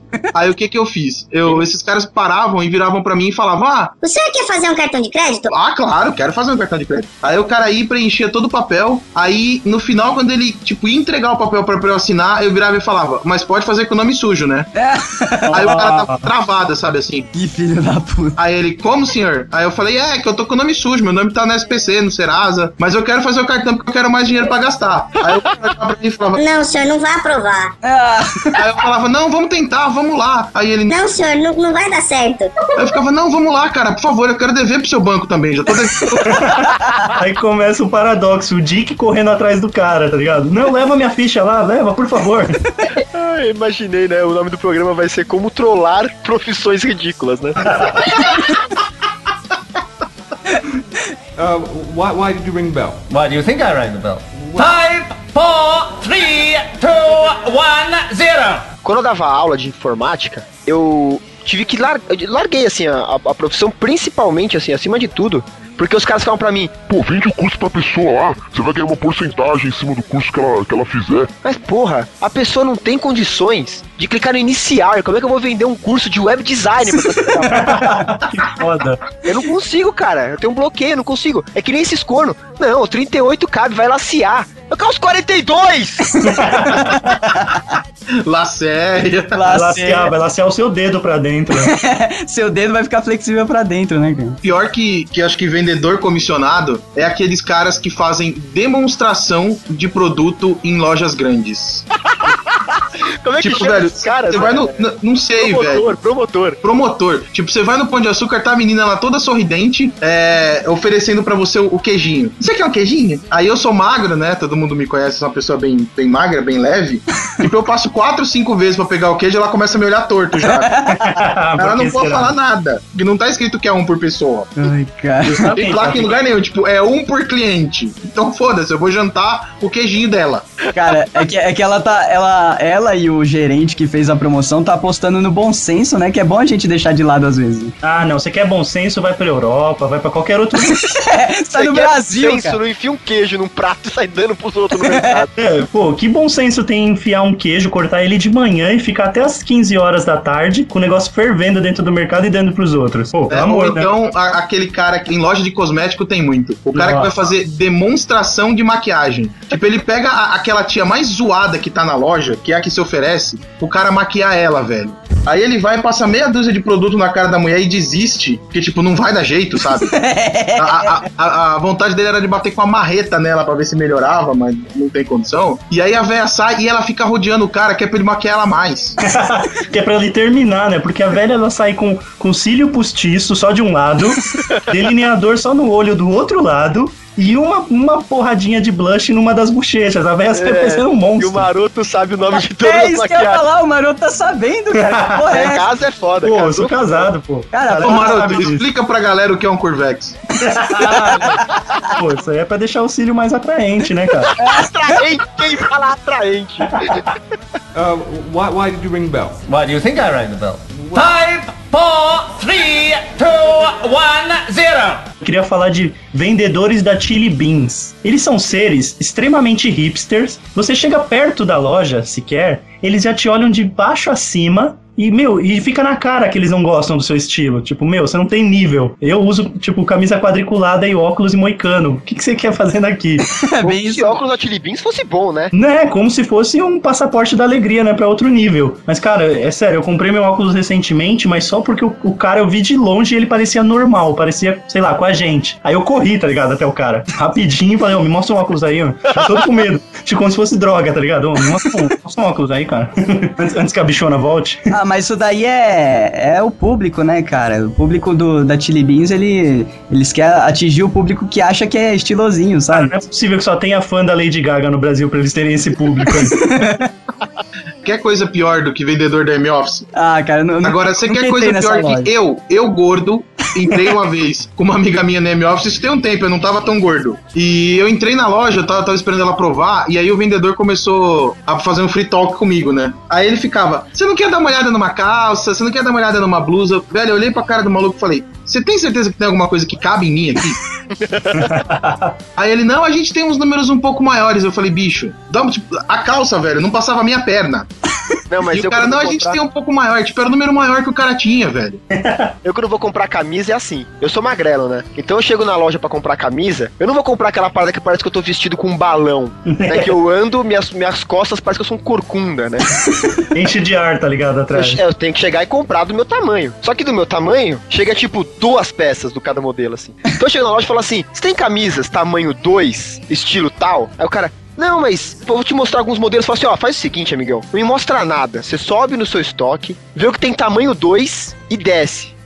Mas ele vem com uma pilha enorme. Eu já sei, eu falo pro cara falo assim, ó, separa do lado esquerdo que for tamanho 2, e tudo que você trouxe, que você vai falar que vai ficar bom também, você coloca do outro lado, tá? Pô, Cara, não, mas mas ele já me olha, ele já me olha com uma cara assim, sabe, segurando a risada, bando de filha da puta, cara. Não, mas, cara, as pessoas não têm noção, né? Porque isso, com mulher, isso é natural, velho. A, a minha namorada, a minha namorada racha o bico. Ela tá começando a, a, a- A pegar- fazer força comigo, assim, já. É, então, cara. Não, mas pra mulher, mulher é foda, cara. Você chega lá com 80 coisas, a mulher vai olhar as 80 coisas, a primeira que ela gostou já vai pra, pro fim da fila, sabe? E, meu, e ela começa a se interessar por tudo que, que o cara traz. Agora, eu, eu, cara, eu entro só de olhar a porra da camiseta, ou sei- sabe se lá o que, na vitrine eu já sei se serve em mim, cara. Não preciso nem experimentar aquela merda. Nossa, eu odeio ter que experimentar. Não, eu Eu entro. jogar fora depois porque não deu certo experimentar. É sério, eu já fiz. Eu, eu sei o número, pra mim camiseta é sempre P, então não tem problema nenhum. Cara, Sério, Doug? É sempre P, sempre Você usa P, Doug? Eu uso. Ué, Edson, você, você viu Caraca, o tamanho do Douglas? inacreditável. Ué, eu se, se ele usar M, vai dar a impressão que é vestido e não camiseta. É, cara. Era, era ironia, gente. Eu queria que ele falasse que era baixinho pra todos os. Ah, tá, queria, beleza. queria colocar em looping, né? Eu tô pulando pra alcançar no microfone aqui. Uh, why, why did you ring the bell? Why do you think I rang the bell? Five, four, three, two, one, zero. Eu vendo essa merda dessa revista, eu fiquei puto, porque são, são profissões escrotas, cara. Beleza. Mas, porra, paga bem pra cacete. velho. Não, mas a- a- a- essa de, de entrar no reto do elefante, você tem que ser veterinário formado, né, cara? ah, sim, é. não. E reprodução assistida. Você é um voyeur pago. Não, e se você muito pensar, pornô. velho, você ganhar 9 mil pra trabalhar com reprodução animal, um, um animal que é de extremo risco você fazer a reprodução e o negócio é meio degradante, não ganha tão bem assim, Doug. É, né? É de extremo risco, porque o pênis dele tem um metro e meio e ele pode te derrubar e te fazer desmaiar. Ele pode te chicotear com o pênis. Exato, e o pior que é sério. Isso é verdade, cara. Isso que é o pior. Pra fazer o elefante, né, cara, soltar lá o esperminha dele. E o elefante nem, nem solta tanta coisa assim, não, hein? Pelo que eu vi aqui, velho, é. É, coisa não, é porra que fala, Douglas. Ah, cara, É só quatro vezes mais porra do que um humano. eu tô tentando manter o nível. É, Caralho, você tá falando de Nível, velho. Você vai falar de estimulação prostática pra fazer o elefante gozar e quer manter o nível. Cara, quatro vezes mais, mais porra que o ser humano deve dar o quê? Um, metade de um copinho de Danone, é isso? Dá 42ml, Doug. tá, mas eu quero, eu quero visualizar isso. Ah, então espera aí que eu vou chamar o elefante. Pra chegar lá, você precisa ter medicina veterinária e fazer especialização em reprodução assistida e curso pra traba- trabalhar com elefantes. Acho que a parte mais foda aí, realmente, é o curso pra trabalhar com elefantes, né? Porque elefante é um bicho enorme que parece que não tem nada dentro da cabeça dele, né, cara? É um bicho totalmente burro, é velho. mongol, né? Ele Peraí, velho, você você já viu o, a, é a comparação, cara. Você pega gordo, gordo também é um bicho enorme que não tem nada na cabeça. Só no estômago. Um bicho muito estranho, porque ele parece que tá sob o domínio ali de quem tá tratando dele, mas do nada ele pode dar uma louca nele, dar, estourar uma, uma veia na cabeça dele e sair atravessando e pisoteando todo mundo, cara. Calma, Douglas, quero- ele não tem um AVC. Não, é que assim, ô Douglas, você tá lidando com um animal que ele foi domesticado. não- Ele não é um animal doméstico. Isso, isso. Então, cara, um animal que foi domesticado, ele pode cismar e, com alguma coisa e querer se defender, se sentir acuado. Vai falar Então, que você nunca viu, só você não que é ficou muito- sabendo do caso do mágico que foi fazer uma. O tigre branco aparecer e quando ele apareceu, ele apareceu com metade do ajudante dele na boca. Lá em Las Vegas, né? É sério, velho. Ele matou o ajudante do mágico, cara. E era um tigre que o cara tinha desde pequeno. Então. Sei lá, ele cismou com o cara, mordeu o maluco e estraçalhou. É, O elefante é foda que ele, ele tem uma cara de dócil, né? Ele não é igual um tigre que abre a boca, todo mundo já fica esperto, pega 3 km de distância. O elefante tá sempre com aquela carinha ali, ele tá atravessando o cercado e matando 800 pessoas atropeladas e com carinha de feliz, cara. Balançando o rabinho e com a trombinha levantando. É, é- é bom a gente dizer que a, a maior parte do- dos médicos, eles excitam o elefante pelo c, né? Pelo reto. É, pelo reto, né, cara? Você imagina a cara do elefante quando você tá enfiando o braço inteiro no c dele pra fazer a Não. excitação. E imagina como é a excitação. É literalmente esmurrar a próstata do elefante. Exato, cara. Porque na revista diz que a solução é estimular vigorosamente a próstata via reto. Vigorosamente. É, mas, Marota, é que não tem como você estimular a próstata se não for via reto, né? Não, não, mas Mas beleza, o problema é o vigorosamente. É você esmurrar, tá ligado? Dar soco lá dentro. Não, o cara deve Ah, tentar não, ele achar. não falou violentamente, ele falou vigorosamente. Não, o cara acha a próstata e fica apertando como se fosse aquela. Sabe aquela bolinha? Aquela bolinha que o pessoal que tem problema na mão fica apertando? Putz, é, fica com problema porque fica Por apertando, né? Por favor, um ouvinte desenhista, faça um, um Ryu dando um shoryuken no cu do elefante. Agora, eu queria Tem o fazer um Reisler, exercício. pô. O Reisler desenha pra caralho. Tá, tá feito o chamado, Reisler. Eu queria fazer um exercício aqui com vocês rapidinho. E como é que a pessoa chegou nessa profissão, né? Você imagina ele criança lá, todo sonhador, né? O que você vai ser quando crescer? E o moleque tá assistindo Discovery Channel. Nossa. Aquele programa que só mostra, tipo, girafa trepando, macaco trepando, o moleque. Hum, é isso que eu quero fazer. É isso que eu quero. Qua- Quando um animal não puder fazer isso na, na selva, né? Eu vou ajudar ele. Quero ser um estimulador, né? Fazer uma reprodução assistida. Olha só. A, a reprodução assistida de qualquer bicho é estranha. É escrota, cara. Tem, tem a da vaca também, que é você reti- eles retiram o sêmen do boi e depois eles fazem a inseminação artificial quase da mesma forma, né? Enfiando É, o braço inteiro. É, mas você sabe por que, que eles fazem isso com a vaca, né? Porque se você fizer o. Porque se fizer no boi, não vai nascer nada. Não, se você fizer a reprodução por cobertura, né? Que é deixar o boi cruzar com a vaca, a vaca pode não gostar do boi que você levou e ela vai coiciar o desgraçado até ele parar de encher o saco dela. E aí você pode perder o, o touro reprodutor. Não, Ou bem o touro por ele não vai querer e parar. a vaca. Não, e fora que é uma indústria trilionária, né, cara? Então não, não dá pra ter esse tipo de erro. É mais, muito mais fácil você recolher lá do reprodutor. E tem inclusive fertilização in vitro, cara, nessa indústria. Então. Cara, que vida é essa? Você tem que esmirilhar o boi na punheta. Enfiar a mão inteira na vaca, velho. Aí Braço. você sai com essa mão toda gozada, vai em direção à vaca Não, e não é assim, sua mano. mão no rabo dela, não é assim. O rabo não. na vagina. Eles tiram e congelam o sêmen. Cara, eu fica prefiro a guardado em, versão, velho. fica guardado- no YouTube. fica gua- fica guardado em bancos de esperma, os Não touros. fica nada, não viaja. Claro que fica. Não, fica tem animal que você consegue fazer in vitro, mas tem animal que não. Porco não. Não, não, Porco você porco tem não, que mas coletar e já enfiar na porquinha na hora. trabalhei com uma agência de publicidade que tratava dessa merda, então eu sei que tinha reprodução in vitro pra essas coisas. Ainda mais que, meu, ti- A é, agência de publicidade tratava de inseminação de vacas. era agência de agronegócio, cara, então você acaba sabendo dessas coisas, porque você faz leilão de catálogo de Ah, e o leilão. O Doug preparava umas peças, o Risato, que era tipo dupla página, né? Com a piromba do boi começando na esquerda. Tamanho natural, né? Ah, a melhor parte era recortar, né, o boi. Tem que- passar por essas partes, né? Aí colocava uma régua, tamanho natural, assim, do lado deles na montagem, né? Compre sêmen. Uh, why, why did you ring the bell? Why do you think I rang the bell? Five, four, three, two, one, zero. Vamos mudar de profissão pra uma profissão que todo geek espinhento vai achar que é uma boa quando a gente falar o nome? É. É uma profissão chamada testador de sexo, geeks. Vamos dar um tempo pro ouvinte imaginar. É óbvio Cara. que eu vou ter tudo granudo.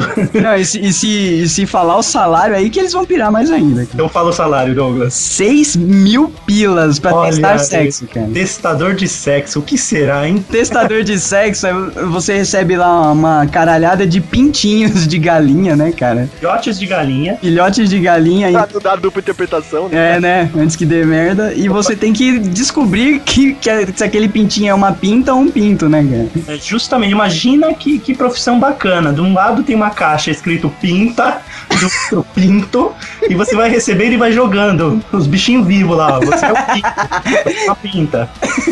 Ah, é- aí você joga lá, tipo, galo, galinha, galo, galinha. Eles checam o formato das penas, a cor e a anatomia para determinar se são machos ou fêmeas. Em alguns casos, o profissional só diferencia o gênero pelo formato da cloaca, que fica no traseiro da. Ó, que bonito. Olha aí. Pintinho mal nasceu. Que eu foda o bicho, né? Isso, mal nasceu, todo amarelinho lá, fofinho, tem que já tem que fazer um exame de próstata, né? Cara, e durante as minhas pesquisas, eu descobri que pra ver essa cloaca, ele levanta a bundinha do pintinho e dá-lhe uma soprada.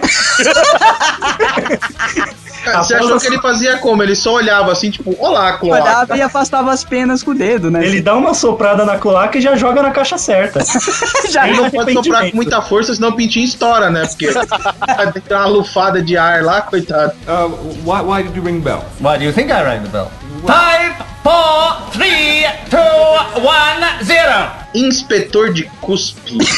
cara, pior que eu já tinha ouvido falar dessa bosta, cara. Porque é na Índia essa merda? É na Índia. A Índia o povo é muito porco, cara.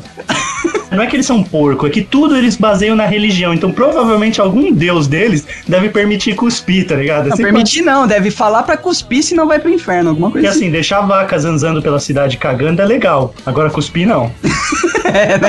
Ah, cara, é, é a coisa cultural, que nem você pega, por exemplo. Tem países ali na Singapura, Malásia, que se você jogar papel no chão, o cara te faz pagar multa em dinheiro na hora. Nossa, Peraí. será que ele aceita cartão de débito? Não, Aí o cara paga é no débito, É pega o em recibo dinheiro e joga. na hora, maroto. Não tem conversa. Se você não pagar, você é arrastado pra delegacia. Aí aumenta a sua multa e você ainda corre o risco de ser preso. Não, mas tem Caraca, alguns países na Europa que fazem isso também. a Europa faz isso. O dia que isso acontecer no Brasil, todos os políticos vão presos, né, na época de eleição. Nossa, cara. Meu, mas pô, os caras ganham 200 rúpias, o equivalente a 7 reais. Ah, não. Não, Não, não, não. Não, não, É, essa é a puta. É, essa é a multa. Nossa, pagar 7 reais, né? Andar, andar com dinheiro trocado pra cuspir à vontade. É, o Cara, problema é quando você tem que pagar 7 reais quando o seu salário é menor que a multa. É. Tipo, o salário do cara é, é 170 rúpias, a multa é 200. O cara vai ter que trabalhar um mês e pouco. Não, não, esse Não, salário esse é tá é diário, diário. É diário, não é assim também, né? De... Ô, ô, Dick, imagina a cena, você trabalha que nem um louco o dia inteiro, você tá saindo do trampo, vem aquela gosma verde, você dá uma catarrada no chão e se foi o trabalho do dia inteiro numa multa. O dia todo de trampo. Cara, mas você pode se livrar da multa se você limpar, ou seja. Ou seja, com a sua camisa, com a sua Nossa, meia. cara, não, do jeito que a galera culturalmente assim é porca e, e acostuma com isso, A não. lamber. Não, Você nossa, pode cara, mijando no chão. Não, o cara já anda com um monte de saquinho no bolso e, e pega o negócio com o saco e joga no lixo. Por favor, Risato, quanto ganha um inspetor de cuspe? Ganha 180 reais o salário mensal do rapaz. Ou seja, A gente tem que pensar, a gente tem que lembrar que esse é um salário na Índia e, e na Índia o dinheiro é bem desvalorizado, né? É, não, 180 reais deve ser o equivalente, meu, se 200 rupias é 7, calcula. não, e se pensar que o salário de um dia do cara equivale a 7 reais, 3 vezes 7, 21, ele ganha um pouco menos aí do que o, o cara que paga a multa diariamente. Pior que é. Ai. Vamos deixar um alerta pros geeks também, que provavelmente não ouvem um programa, mas é cuspe, não é guspe. Uh, why, why did you ring the bell? Why do you think I rang the bell? Five. 4, 3, 2, 1, 0. Tem outra profissão nojenta aqui, velho, que eu não sabia que era nojenta antes de, de ler isso aqui. Mas aqueles lagos nos campos de golfe, que fica entupido de bolinha no, no, no fundo, né, cara? E, cara, aquilo lá é, é pior que o Tietê, reza a lenda. Sempre joguei Mario Golf e me perguntei onde vão parar as minhas bolinhas que caem no, no lago, no leito. Caraca, falam que é uma lama aquilo, né, praticamente. É, e tem um cara que mergulha para pegar a sua bolinha e rever revender. E o pior é que ele tem que tatear, né? É, o cara ele não é um contratado do, do, do clube pra fazer isso. Vai lá por conta própria, veste uma, uma roupa de mergulho e fica pegando bolinhas, as que ele pegar é dele, ele revende aquela parada. Cara, é, mergulho não, né? Uma roupa de astronauta, cara. Porque, é, pelo que estão falando aqui, o negócio é um lodo, velho. Tanto que o cara não consegue nem abrir o olho, não, abrir o olho não vê nada. Então ele tem que sair tateando no fundo do lago. Imagina o tipo de bicho escroto que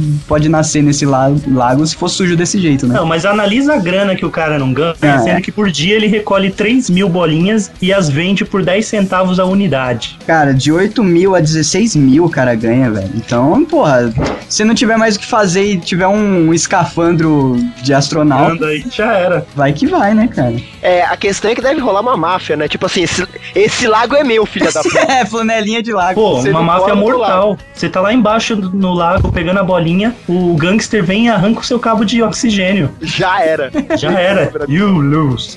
Ah, mas o cara deve descer com um tambor, cara. Ele não deve confiar de deixar alguma coisa pra fora, não. Porque, mano, sempre Mais tem um piada moleque do demônio ou algum velho desgraçado que vai parar com o carrinho de golfe em cima da mangueira de ar dele. Vai colocar a mangueira de ar no, no escapamento da parada, né, velho? Olha aqui, tem um caninho aqui pra botar escapamento pra não poluir. Aí Enfia no. É que o carrinho é elétrico, senão o cara fazia. Fazia mesmo. E será que a gente deixa o Dick comentar a próxima profissão? Eu, eu queria perguntar pro Doug se ele preferia fazer a, a inseminação no, no- no elefante, masturbar elefante, se ele preferia ser essa próxima profissão aí. Não, cara, eu prefiro, prefiro ser design da depressão mesmo. cara. Por favor, Dick, a próxima profissão. A próxima profissão é o aprendiz de sumô. Ah, não, aprendiz de lutador de De lutador de sumô. E o melhor é o salário. é nada. ganha porra nenhuma. Você Mas ganha são, pica. são garotos, são garotos que depois, se forem bons lutadores, ficarão milionários, porque é é uma das profissões mais bem pagas no Japão, é, É, lutador de só sumô, que cara. tem um problema, Dr. Risato. Só 60 lutadores do profissional japonês recebem salário. Nossa, Se cara. você não tiver no top 60, você não vai ganhar nada. Então o senhor se esforce mais. Eu quero ver, eu quero ver o esforço, eu quero ver o treinamento. Eu quero ver suor. Não, suor. Não, eu suor quero, não cara, pode. Que nojo, velho.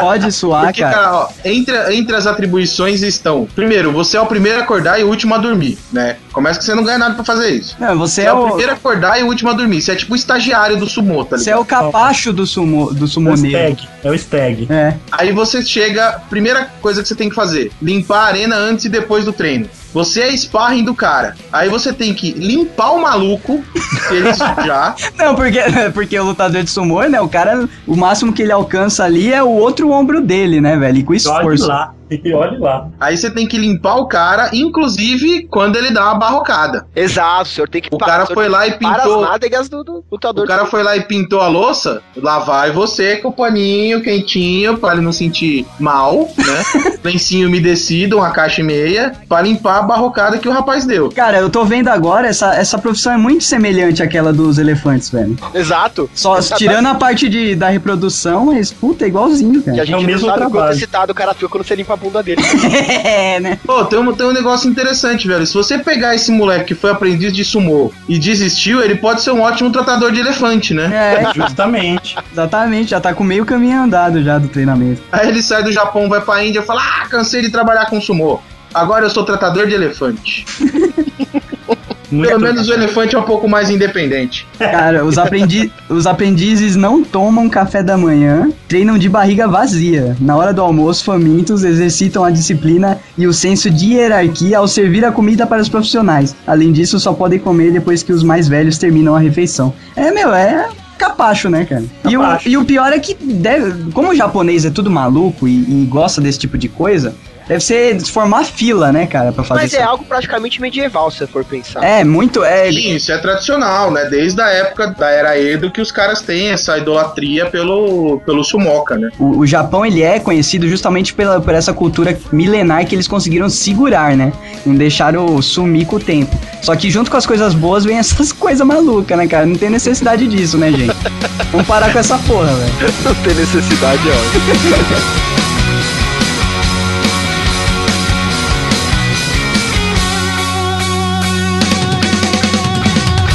por uma profissão que talvez os geeks queiram tentar a sorte. É, E alguns devem fazer isso por conta própria, por. Justamente. Ah, não, ou o cara tenta a sorte ou ele vai contratar um cara desse, né? Ah, com certeza. A profissão é o Gold Farmer. São pessoas, são chineses, né? Não sei se eu chamo de pessoas. Ah. São chineses que ficam jogando World of Warcraft o dia inteiro pra subir o nível ou juntar peças, ouro e, e armaduras especiais pra revender legalmente. É, esses daí, eles são os registrados, né? Na China Isso. tem uma empresa e registra. Mas eu já ouvi falar, inclusive, de presos que os guardas fazem eles jogarem pra eles. Aí Isso, já ouvi falar também isso aí, cara. Tem guarda que faz jogar e também tem prisões que tem um pouco mais de bom senso e que realmente é, contratam e esse dinheiro que os caras conseguem é, fazendo esse trabalho vão pras famílias deles. É, o bacana é o seguinte, no, no próprio World of Warcraft você tem mesmo como você, jogador comum, fazer uma venda lá na área de leilões dos seus itens. Então, você geek que tá ouvindo, passa o dia inteiro em casa, já repetiu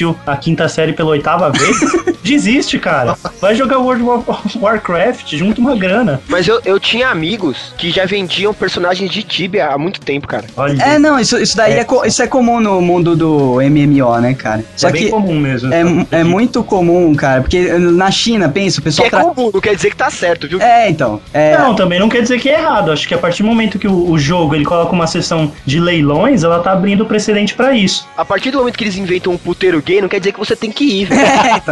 É. Isso que Não, eu ia aí- falar, cara. O, o jogo, ele dá, dá abertura pra isso. Só que daí uma empresa ser criada por causa disso é porque o país é, relacionado a isso tá ficando muito doente, né, cara? Porque, porra, você tá lá no seu trabalho, você contrata alguém pra cuidar do seu jogo pra quando você chegar em casa você ter uma peça rara ou mais dinheiro. Mas, porra, cara, vai viver, né, velho? Tem coisa pior, velho. Se eu não me engano, na Polônia ou na República Tcheca, tem empresa de hacker, cara. Ah, não. Programadores que são contratados pra hackear empresas, pra roubar dado, pra fazer sniffer, pra fazer programa de clonagem de cartão de crédito. Pra mudar a cor Isso é legal, porque o país não tem. Pra mudar a cor do seu Facebook. É, entendeu? Porque assim, o país não tem lei contra isso, então os caras exploram e ganham dinheiro com isso. Puta O Edson tá morrendo lá no. Fiquei imaginando o gerente desses filha da puta na empresa. que é isso? Excel? Pode fazer essa porra, volta pro jogo. Filha da- E sabe o que é legal também, falando ainda do Gold Farmer? É, antigamente o pessoal vendia esses itens pelo eBay. Só que aí o eBay recentemente proibiu a venda de poções mágicas e armamentos. Imagina um comunicado oficial de uma empresa falando: estão proibidas as vendas de poções mágicas e armamentos. Obrigado. Obrigado. O gerente, né? Your name, please, your name. Um, uh, David. David. Sure? Oh, yes. David Shaw. No, no, Thomas. Thomas Shaw. Esse daqui é o que tá na capa da revista, inclusive, cara, e eu não entendi, na É verdade. verdade isso aí. Isso é real. Ah, Não, tudo bem, vamos lá. Testador de odores, salário de 3 a 8 mil. Porra, cara, eu li isso aqui umas três vezes e eu não entendi pra que, que o cara serve, velho. Então, Ah, deixa eu te explicar. chamado- A- a Flávia falou que viu um programa. Você pode pesquisar, tá? Pesquisa, você aprende. Eu É trabalho, tá? Ah, tá, tá bom. Não sou igual você que pega um job e dura três dias pra fechar o job. Eu sou podcaster. Zero de salário também. A Flávia viu um programa na TV aqui e ela falou que apareceu essa profissão, só que pra área cosmética, né? Que é assim, o cara vai lá, ele pega um, o- um indivíduo lá com a suvaqueira, tipo, pega o cara que tá com aquela asa nervosa do metrô, que Nossa. a gente pega pra voltar pra casa, Aham. ou pra ir, né? Tem gente que vai trabalhar com aquela Isso, asa. cara, eu queria saber como que as pessoas conseguem, velho. Elas não Feder ao caminho do trampo. Meu, a cama, a cama dela é no palheiro. Não é possível. não é possível. Que uma pessoa 8 horas da manhã já tá conseguindo feder, velho. Não, não, é, não, é, não é quimicamente possível uma coisa Que é um palheiro. É um Ah, lugar. é claro que é possível, Doug. Vale. Trabalha com a mesma camisa uma semana, que, velho, na quarta-feira você já vai estar estragado, velho. Já vai Caraca. ter vida na sua camisa, tem um ecossistema embaixo do seu braço. Pô, com o calor que tá em São Paulo, na segunda noite você já tá no nível, tá ligado? Vamos lá. Então, a- aí ela diz que assim, esses caras pegam esse- esses malucos aí com cheiro de asa, né? E desenvolvem a fragrância lá. Olha só aqui perfume com sol marinho, mineralite, seca pereba, faz tudo. Aí ele abre lá a suvaqueira, o cara vai dar, dar uma narigada na subaqueira do cara fedendo. Aí o cara vai e passa o perfuminho experimental. E o maluco vai lá e dá uma narigada de novo. E aí disse se melhorou, se não melhorou, se ele sentiu a essência do frescor, do sal marinho, só sentiu cheiro de álcool, se ele sentiu vontade de vomitar, ele falou, "Mas, o, o que você sentiu? Eu, cara, náusea. aí Então- eu falei, é, não funciona. Mas tem, mas tem coisa também de pesquisa acadêmica, é, com doença, principalmente com doença. Porque tem doença que dá odor, e aí eles querem ver se sintomas é em todo mundo. Aí chama 10 pessoas e aí o cara fica cheirando a pessoa pra ver se ela tá fedendo igual, tá ligado? Ah, legal, isso é importante, cara. Ela apoia aí os cheiradores.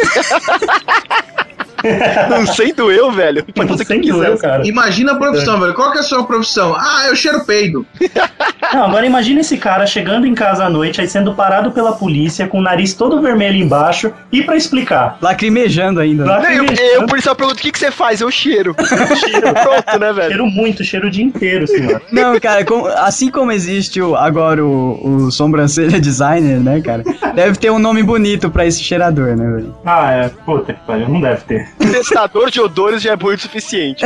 né, cara? Ganha um filho da mãe desse, galera. Já falei já, de 3 a 8 mil, cara. Meu, é muita grana, mas não vale faca de outra pessoa. O cara, o cara tem que ter formação química ou não, né? Eu Não sei se vocês lembram um, um filme do Ben Stiller, em que ele tá jogando basquete com um cara, gordo sem camisa peludo. Nossa, ele pula pra fazer a cesta e Ele pula raspa a defesa e, e raspa a cara na barriga inteira do cara. Tipo, vai e volta. toda suada. É a- É a mesma sensação, eu imagino, só que sem encostar. Cara, que nojo. Your name, please, your name. Um, uh, David. David. Sure? Oh, yes. David Shaw. No, no, Thomas. Thomas Shaw. A próxima que é a melhor. Cara, muito Caraca. bom. Muito em bom. todas as pesquisas que eu fiz, eu achei essa mesma profissão, cara. Em todas, em todas.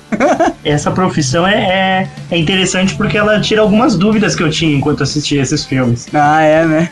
Como, como continuar? Pra onde vão? De onde vem? O que Por que faz? aquele buraco está maior do que estava na cena anterior?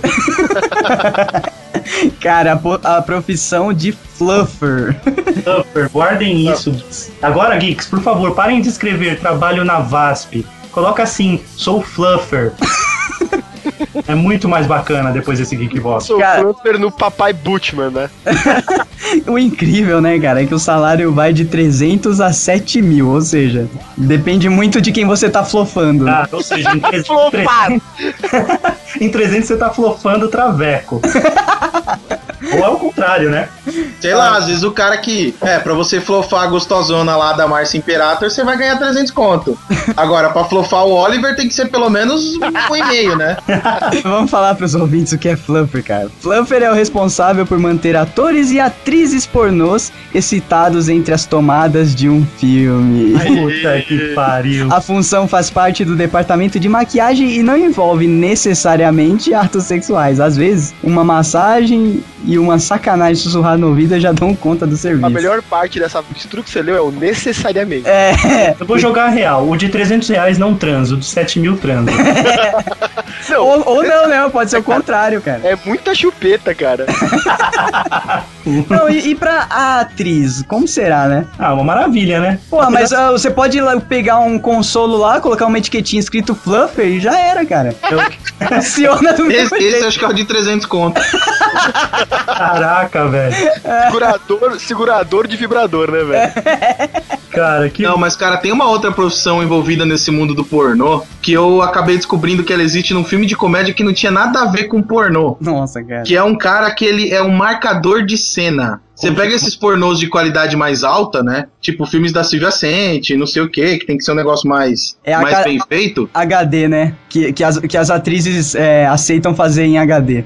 E desses aí, com historinha e tal. E geralmente é um cara, né, que ele vai fazer a marcação pra iluminação da cena. Nossa. Então ele fica na posição da cena, às vezes vestido, às vezes não, né?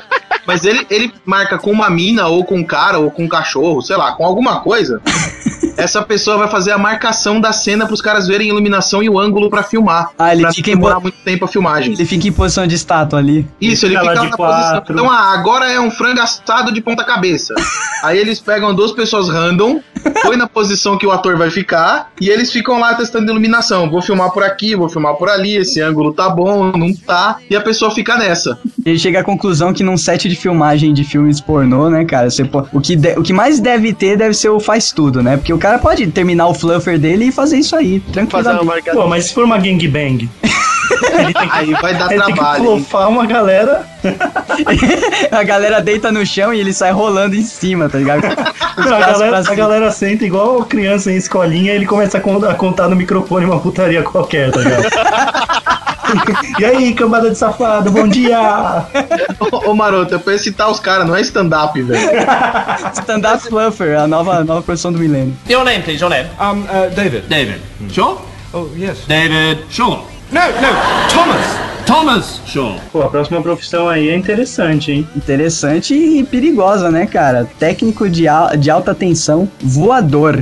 É o eletricista das alturas, né, cara? Lá nos Estados Unidos rola essa profissão. De 8 mil a, a 10 mil. 10 pau e 400. E o mais bacana é andar de helicóptero o dia inteiro, que é uma coisa que eu não vou fazer nunca na vida. o Cara, cara só- faz o dia inteiro. Só que eu acho que a tensão do, desse cara de fazer o trabalho sem morrer, né, cara? Acho que deve, deve perder um pouco da graça o negócio. Cara, de- duvido. É porque não é brasileiro. Porque brasileiro dá um jeito de tocar o foda-se pra qualquer profissão, tá ligado?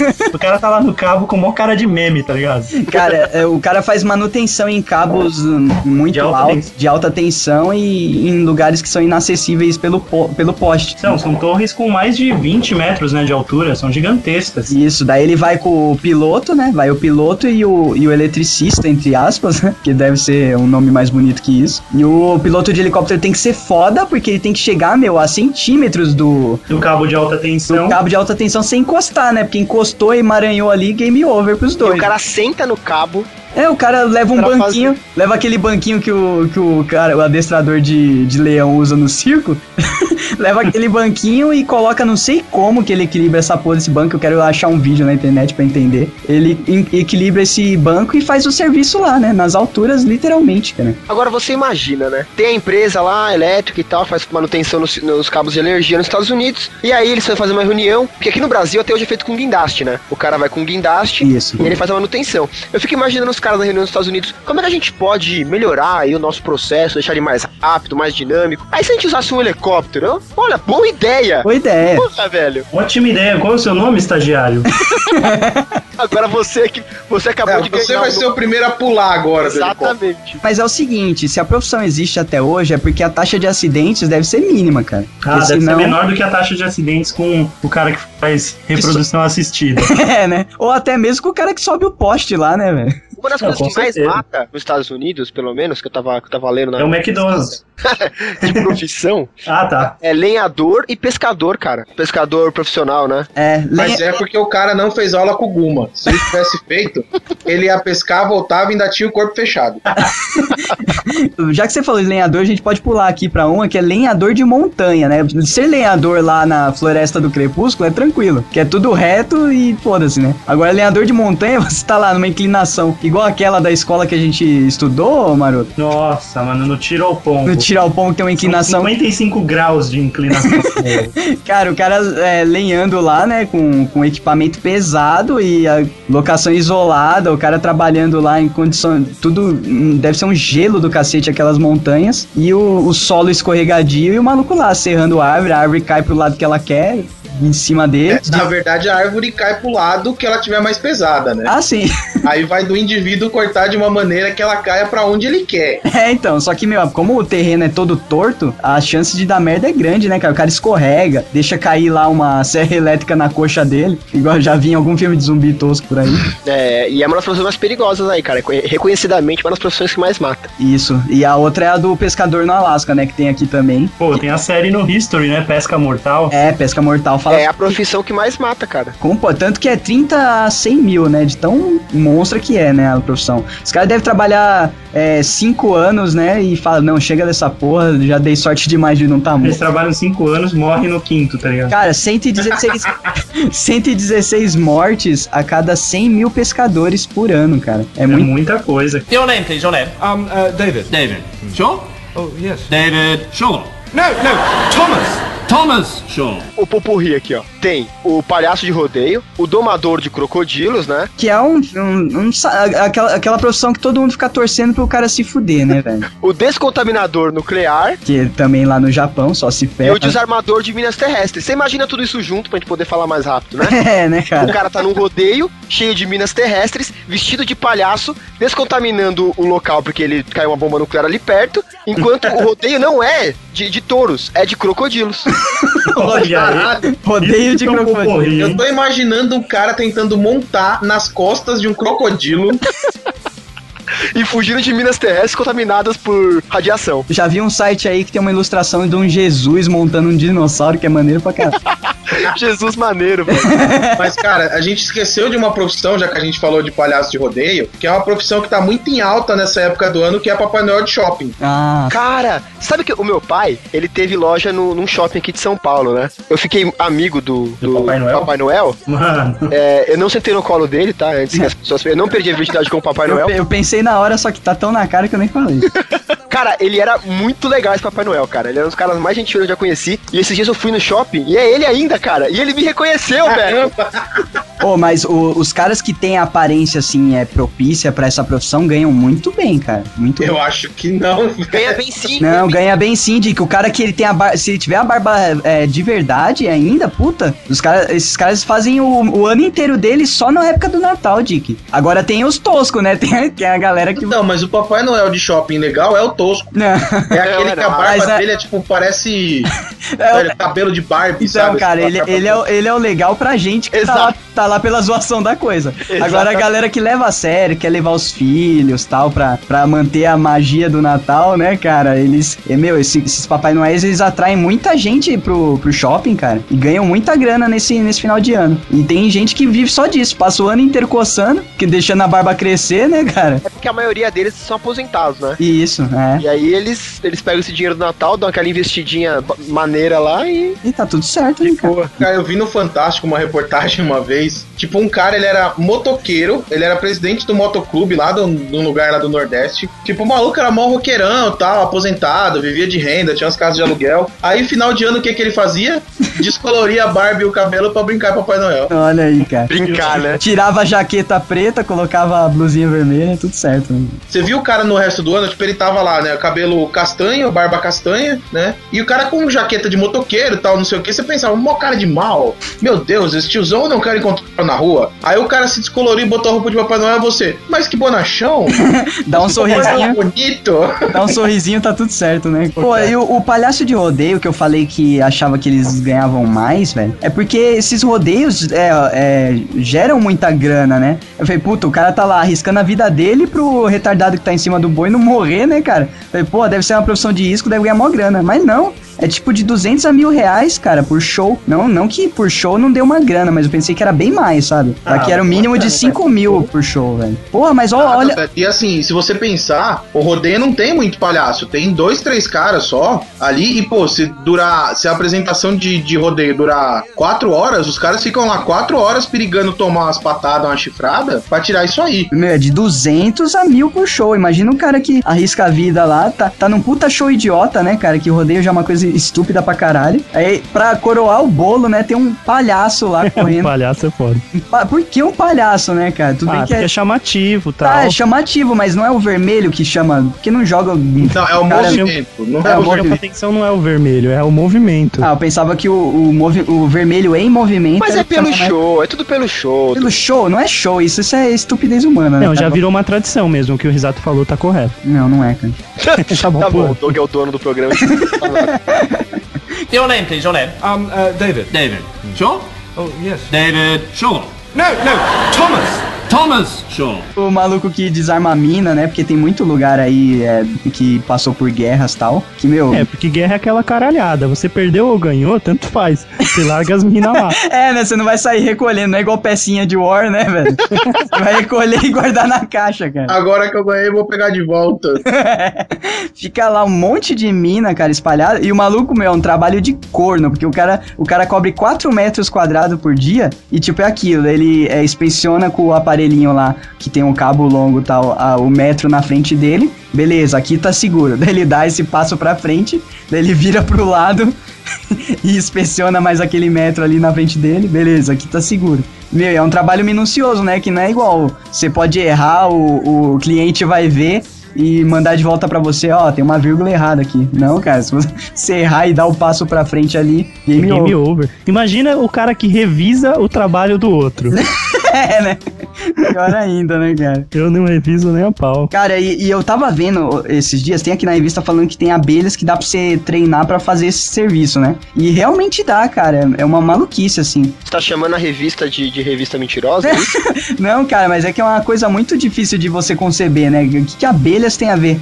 Eu não lembro qual que é a técnica que eles usavam, cara. Só que realmente usa-se ratos é, treinados, né? O bom de rato é isso, né? Você joga no campo lá, se ele, se ele cobrir um, sei lá, uns 2 km quadrados e, e não explodiu, quer dizer que não tem nada lá, né, cara? Menina não explode com rato. Menina não explode com Não rato. explode? Então Não. ele detecta. Não, ele, ele procura o, ou o cheiro do explosivo ou alguma coisa que ele. Exatamente. Que ele vai. É igual o cachorro de, de aeroporto. É, o foda é você saber que o- se o rato fez tudo certo, né, cara? É, né? É, então, é. É, se você é treinou, você tem. Se fosse fácil, não seria uma, uma das profissões que a gente tava falando aqui, né? É, não, tanto que falam aqui que realmente o ser humano ainda é a melhor forma de fazer isso. Tem mais probabilidade de dar certo, né? Do que soltar o rato lá e torcer pra que ele cubra o campo certinho. Ah, cara, não tem aqueles caras que usam porco pra caçar trufa? o que, que você tá falando, cara? Cara, é Sério, verdade, tem os caras treinam porco, porque o porco tem um olfato desgraçado, né? Pra pegar aqueles cogumelos grandes lá, aquelas trufas. Que valem milhares de dólares, né? Uhum, que o quilo daquilo é absurdo. E os caras treinam o porco pra ele poder achar a trufa. Cara, tem um Aí, quando episódio o porco do começa a cavar, o cara tira o porco de lá e recolhe a trufa. É, senão Tem o porco, do episódio. jeito que é escroto, come, Ele né? come a trufa, né? É, claro. Tem um episódio dos Simpsons que o, o Bart, ele descobre que ele tem essa habilidade, uma coisa assim, e começa a procurar trufa junto com a Lisa. Aí eles guardam pra poder vender e ele acaba descobrindo que a Lisa comeu todas, tá ligado? Mó malucão. Cara, me diz uma coisa no mundo, na história da humanidade, que os Simpsons ainda não zoou, né, cara? Puta que pariu, velho. Your name, please, your name. Um, uh, David. David. Sure? Oh, yes. David Shaw. No, no, Thomas. Thomas Shaw. Meu, tem uma profissão aqui que é, é muito foda, cara. Que dá, deve dar um filme, eu não sei. Com certeza deve, deve ter um filme em que o protagonista é um recuperador de veículos, cara. Puta, pode crer, né, velho? Meu, porque dá filme demais aqui que é muito engraçado. Tipo, a profissão do cara é ser um filho da puta. O É, ca- de veículo não, mas tem aquele filme lá, o Rapple Man, que o cara recupera órgãos. Órgão. Ah, e esse é um filme incrível, inclusive, pô. Com aquele. Qual é o nome? Com o, Jude Law. o Jude Law e o Whittaker lá. Mas ele sabe tocar também ou ele, só, ou ele só pega de volta? Não, na verdade é assim, né? A- empresa, ela, ela vende órgãos mecânicos. Sintéticos, mecânicos, é. E aí quando Mas você tem algum, não órgão, paga... tem algum órgão que não é mecânico? Eu não, eu não sou muito bom de, de instrumentos musicais. Idiota, cara. Tá pra ser nossa pra caralho. Ah, tá muito. Te Caraca. pediu, né? Chamou o É. exato que você tava pedindo. E, e aí o que acontece? Você não paga o órgão, ele vai lá e recupera, né? Tipo, ele arranca o seu órgão de volta. Cara, e falando nisso, em reposição de bens, tirando órgãos, tinha uma série, acho que no Discovery ou no History, que o cara recuperava aviões, cara. Então era muito da hora. Ele tinha que identificar se aquele era mesmo um avião que tava em débito, aí ele tinha que invadir o aeroporto, invadir correndo a aeronave, colocar um aviso especial lá de que este avião está sendo, é, tá, tá em busca e apreensão, caralho, é quatro. E, meu, e sair com o avião do jeito que tava. Só que qual é o problema? Igual o meu carro que eu não paguei as duas últimas parcelas, a pessoa que deve, ela larga o bem de qualquer jeito. Então o cara tinha que sair pilotando um avião sem certeza de que aquela porra tava segura. Não era pilotar daqui até a esquina. Era tipo sair da América Central e voltar pros Estados Unidos com a porra do avião. O avião todo capingando, né, cara? Sério. E a grana que o maluco ganha, eu não preciso nem dizer, né? Não, é, é tanto que é comissão, né? Porque depende. Sim. No, no caso de avião, deve ser absurda a comissão do cara. Absurdíssimo, A cara. gente tava falando no começo do programa de vendedores comissionados, né? Olha aí. É, Olha toma, aí. toma Recuperadores comissionados. Imagina a situação, você tá, você tá devendo pro banco, daí você vai, deixa o carro no estacionamento, olha pros lados, né, cara? E sai. Todo daí do, do nada um cara brota de trás de um carro assim, sai como se fosse um ladrão. É um ladrão, né, cara? Imagina o cara desse saindo com o carro, vem a polícia e dá aquele toquinho no lado dele, igual tem no burnout, tu sabe? Capota o cara, velho. E o pior que pode acontecer, e o cara tá fa- provar. É, e o cara tá fazendo o trabalho dele, velho. É, isso pode acontecer nos Estados Unidos, aqui no Brasil não. Aqui no Brasil tem essa profissão pra Em busca e apreensão. no Brasil, aqui. quem faz a recuperação, a busca e apreensão é um oficial de justiça. Ah, tá, é, não é um. Não é um oficial de privado. né? acompanhado de policial e tal, então... Aí sim, né, cara? Agora. Não, não, para. Aí estragou a piada, velho. Que Por quê? piada. Lá vem. Poli- Não, não era uma piada. Ah, Ser um recuperador de veículos é uma grande piada. Ah, sim. Ah, tá. É uma graça fodida. O filho da puta vem pro Brasil e estraga isso, cara. É, não. Ah, meu, era pra realmente, ser uma profissão tão bela, né? né, cara? Meu, trabalhar desse jeito deve ser muito Cara, eu maneiro. ia me porque- sentir muito no, no GTA, porque eu ia, eu ia andar com pé de cabra, eu ia dar na janela do carro, tipo, foda-se que meu patrão falou pra não zoar o negócio. Aí eu já ia enfiar o pé de cabra na ignição, e sim, na minha cabeça isso faria o carro ligar, e, sair, e sairia lá e acabou. Não, o bom é que você pode falar, né? Ah, quebrei o vidro, tira da minha comissão aí essa porra. Foda-se, né? Se foda, Eu só velho. quero me divertir, eu não quero dinheiro. Just Eu vivo pela emoção, né? Eu falaria assim, cara, tem gente que é assistente de sumô e não ganha nada, por que, que eu preciso ganhar alguma coisa Né? divertindo? Tem gente que limpa cu de gordo, né, velho? For free! Sabia, é bom, né?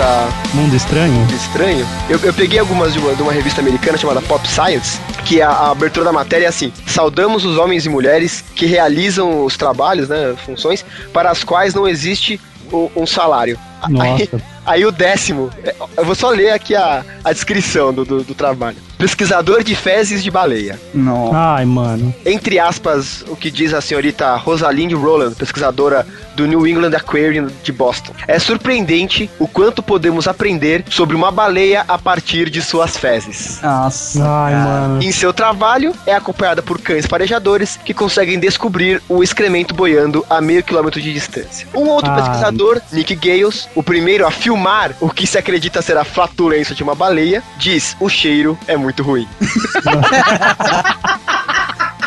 Cara, imagina, você tá andando na, sei lá, cara, num- numa ilha, né? Porque, sei lá, caralho, como que você consegue, né?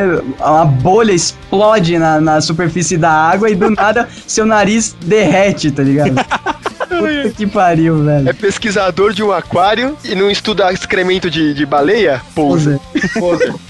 Diz que trabalha no aquário, mas nunca sentiu o fedor da baleia, pose.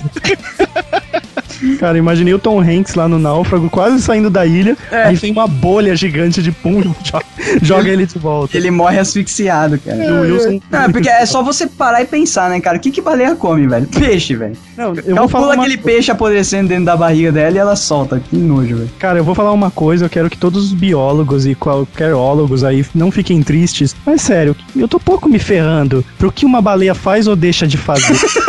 pro que um avestruz faz ou deixa de fazer. Até um leão lá no Senegal, eu quero que se dane. Os caras passam 10 anos sendo pago por sei lá quem, pra depois entregar uma pilha de papel detalhando o cocô de uma baleia. Ô, Sério. Maroto, eu posso deixar triste? Sério, É. não vou, o não, Não, vai- não, Mar Maroto, você Falei. falou merda, cara. Porque Eu não posso deixar você triste, Maroto? Posso? Fale. De uma maneira bem, bem escrota. Isso é ciência, é ciência. Todos esses caras que estão fazendo isso estão cagando pra quantos curtir você conseguiu na página do seu cliente. Porra, velho. É válida, caralho. Cara, e outra, é, pesquisando coisas sobre baleia, sa- sabe o tanto de remédio que é feito com óleo de baleia, o cara quatro, e os caras descobrem Pode, tudo. pode enumerar.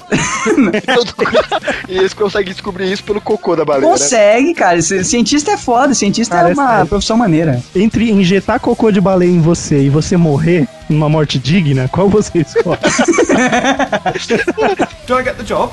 Uh, well, I'm afraid not. I'm afraid all the vacancies were filled several weeks ago. Essa ninguém nunca deve ter pensado, mas ela está por aí, cara. Ela está por aí, ela existe, ela tem milhares de pessoas trabalhando nela. Examinador de antidoping. O cara que fica recolhendo xícaras de mijo de jogadores, de esportistas antes da, da- ou, ou depois, né, das Olimpíadas. Caraca, mas é Nossa, xícara, não é aquele copinho próprio? Olha aqui, ó, 4 mil vezes em 21 dias a cada Olimpíada. Nossa. Nossa, é muito mijo, cara.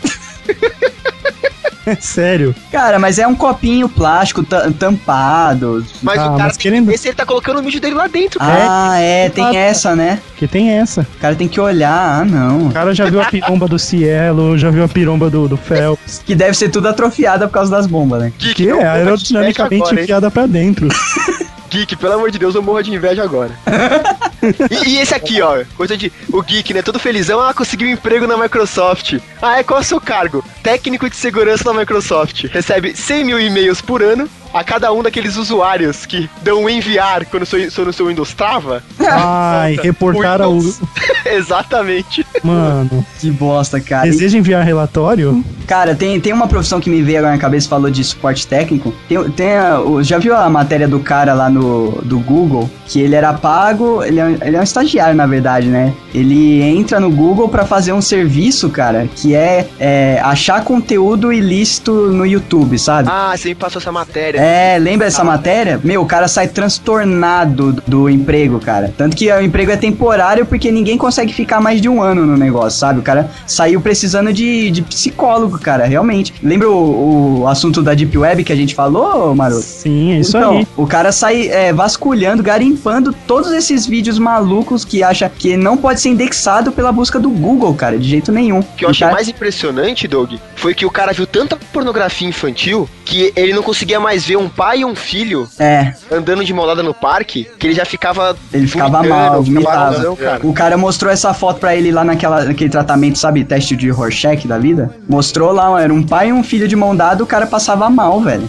Imagina o tanto Deus. de, tanto de tosqueira que esse cara não vê, velho, porque ele é pago só pra ficar buscando isso. E tem as técnicas lá, né? O pessoal joga o manual na mesa dele. É isso aí que você tem que fazer pra achar as coisas. Joga o manual, o manual fecha a portinha, tá É. ligado? Apaga a luz e se corre. vira, velho. Nossa, o cara joga um prato de comida a cada. por baixo da porta, horas. né? Caraca, velho. Isso é tenso. E a galera achando que trabalhar no Google é só flores, né, velho? Ah, é só, é só óculos de armação grossa.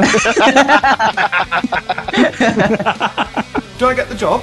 Uh, well, I'm afraid not. I'm afraid all the vacancies were filled several weeks ago. Você abre o, o, o seu site de notícia predileto lá, aí tem uma matéria. Conheça o seu lixo. Sabia que 20% do seu lixo é papel higiênico? Sabia que 2% é fralda? Pois é, tem um cara que entra no lixão Nossa. e faz um levantamento Ai, que mano. tem de lixo lá dentro, velho. Não, isso é desumano, não é possível. Cara, e é pra umas estatísticas whatever, né, cara? O que, que a humanidade evoluiu depois dessas estatísticas? É Exatamente. sério. Literalmente Nada. a gente tá cagando e andando pra isso.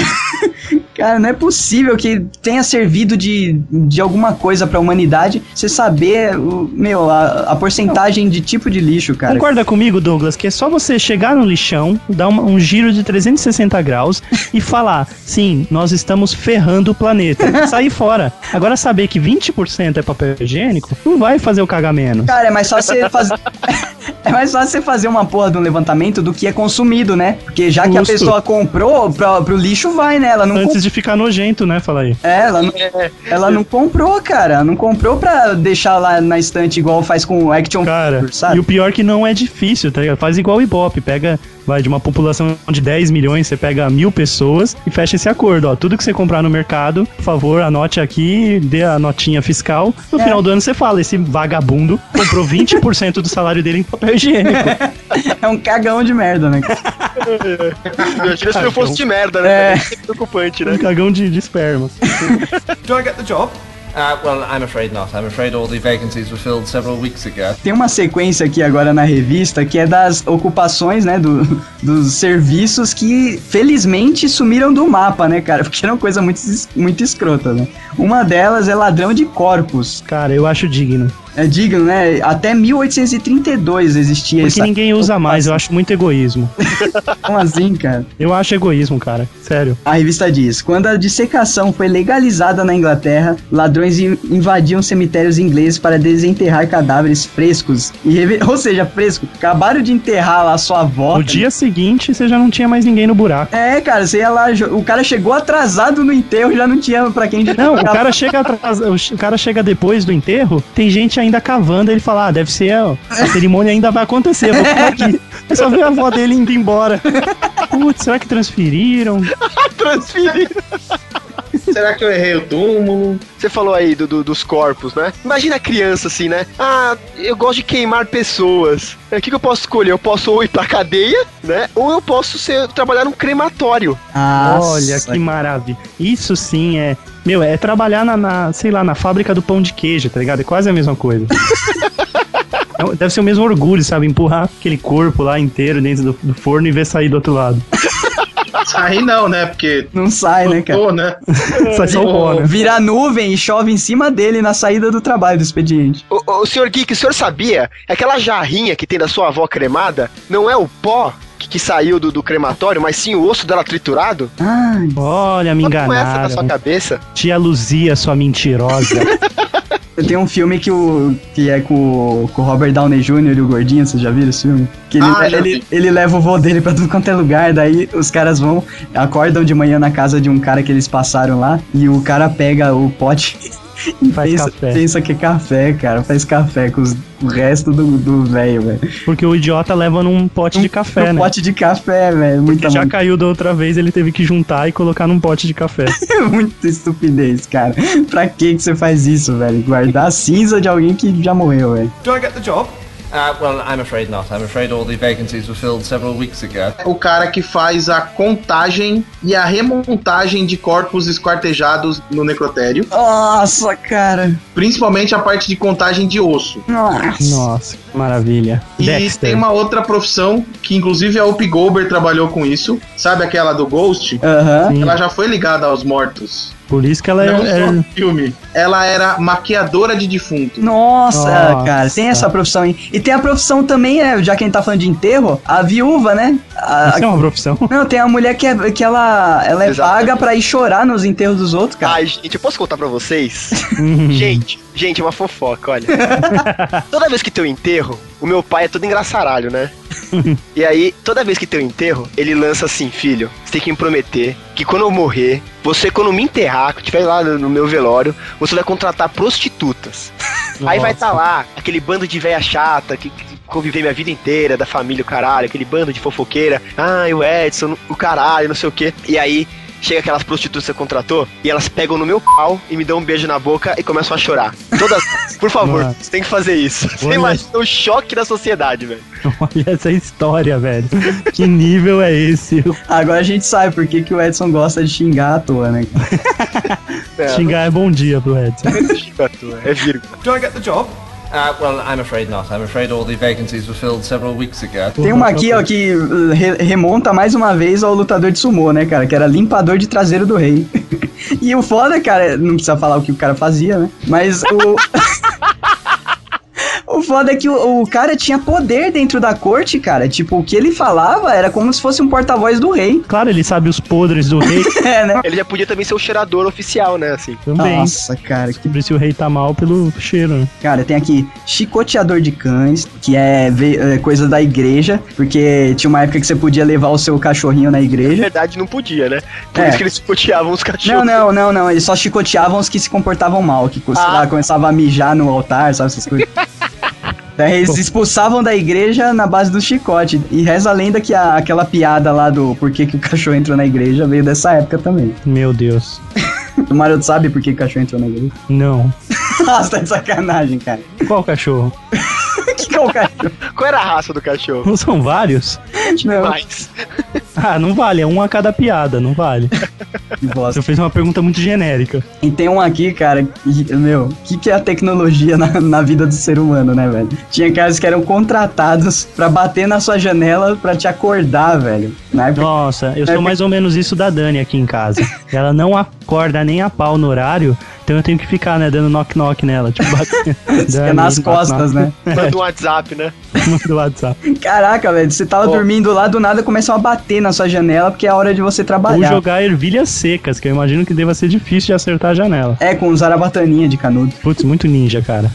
Senhores, não esqueçam que teve uma outra profissão, que inclusive virou até filme, que foi descontinuada com a tecnologia, Qual? que é o escrevedor de carta. Nossa, Ah, Lembra sim. aquele filme desgraçado do moleque? Quer escrever a carta pro meu pai? carta pro meu pai. Quem é esse moleque? Toma porrada, põe o filme inteiro. Nossa, cara, Central do Brasil, era isso? Falando nisso, onde tá esse moleque pra gente poder bater Tomara nele? aqui no meio do inferno, moleque. Pra gente poder sentar a mão na cara dele. Não, mas é sério, porque assim, meu pai. Isso, isso que a mulher fazia lá era uma profissão. Era É mesmo. escrever carta. Devia ganhar, e aqui no Brasil, né, pelo É, menos... cheio de analfabeto, ainda mais na Central do Brasil, lá no Na Rio de Central Janeiro. do Brasil, cara, se ela ganhasse 5 centavos por cada carta, ela tava rica já. Se ela soubesse contar também, ela tava rica, porque ela só sabia escrever, ela fez letras. Essa daqui, Ela teria que fazer números depois, né? Pra conseguir fazer conta. e depois desenhos. Do I get the job? Uh, well, I'm afraid not. I'm afraid all the vacancies were filled several weeks ago. Podólogo. Ah, não, cara. Pô, Essa olha é só, olha só. Mas aí você tem que me- falar to- toda a profissão de estética é. Não, não, calma. Não é toda, cara. Eu quero contar uma Ô, história podólogo. de estética. Mexe no pé nojento. Pé, pé nojento, cara. Tem parte do corpo pior? defeito. Não, tem parte do corpo pior? Tem Não. parte do corpo pior? Não tem. Não tem, cara. Pé, é- pa- pé é a parte mais feia do corpo humano. Não, mas pode, você pode mexer no cu, por exemplo. Não, Tem é- pior. Só que você pelo menos é médico, velho. Podólogo nem médico é, velho. Nem falar se eu sou doutor, você pode, cara. Você é só um podólogo, velho. Deixa eu contar uma história relacionada, então. Ó, podólogo? História que eu, que eu ouvi da minha dita cuja esposa, Daniela, sobre a depiladora. Hum. Segundo ela, tem uma depiladora de partes íntimas que após a sessão de depilação, ela passa talquinho na parte e dá tapinhas de leve. Ah, não! Sim. Ah, não, ela é fluffer. Ela é fluffer, ela dá tapinhas. Que é pra, sabe, igual você dá tapa no rosto depois que faz a barba. ela dá tapinhas na. na- É fato, cara. Sério. Caraca, e sua mulher passou por isso? Passou e volta sempre lá. Acho que esses tapinhas são mágicos. Do I get the job?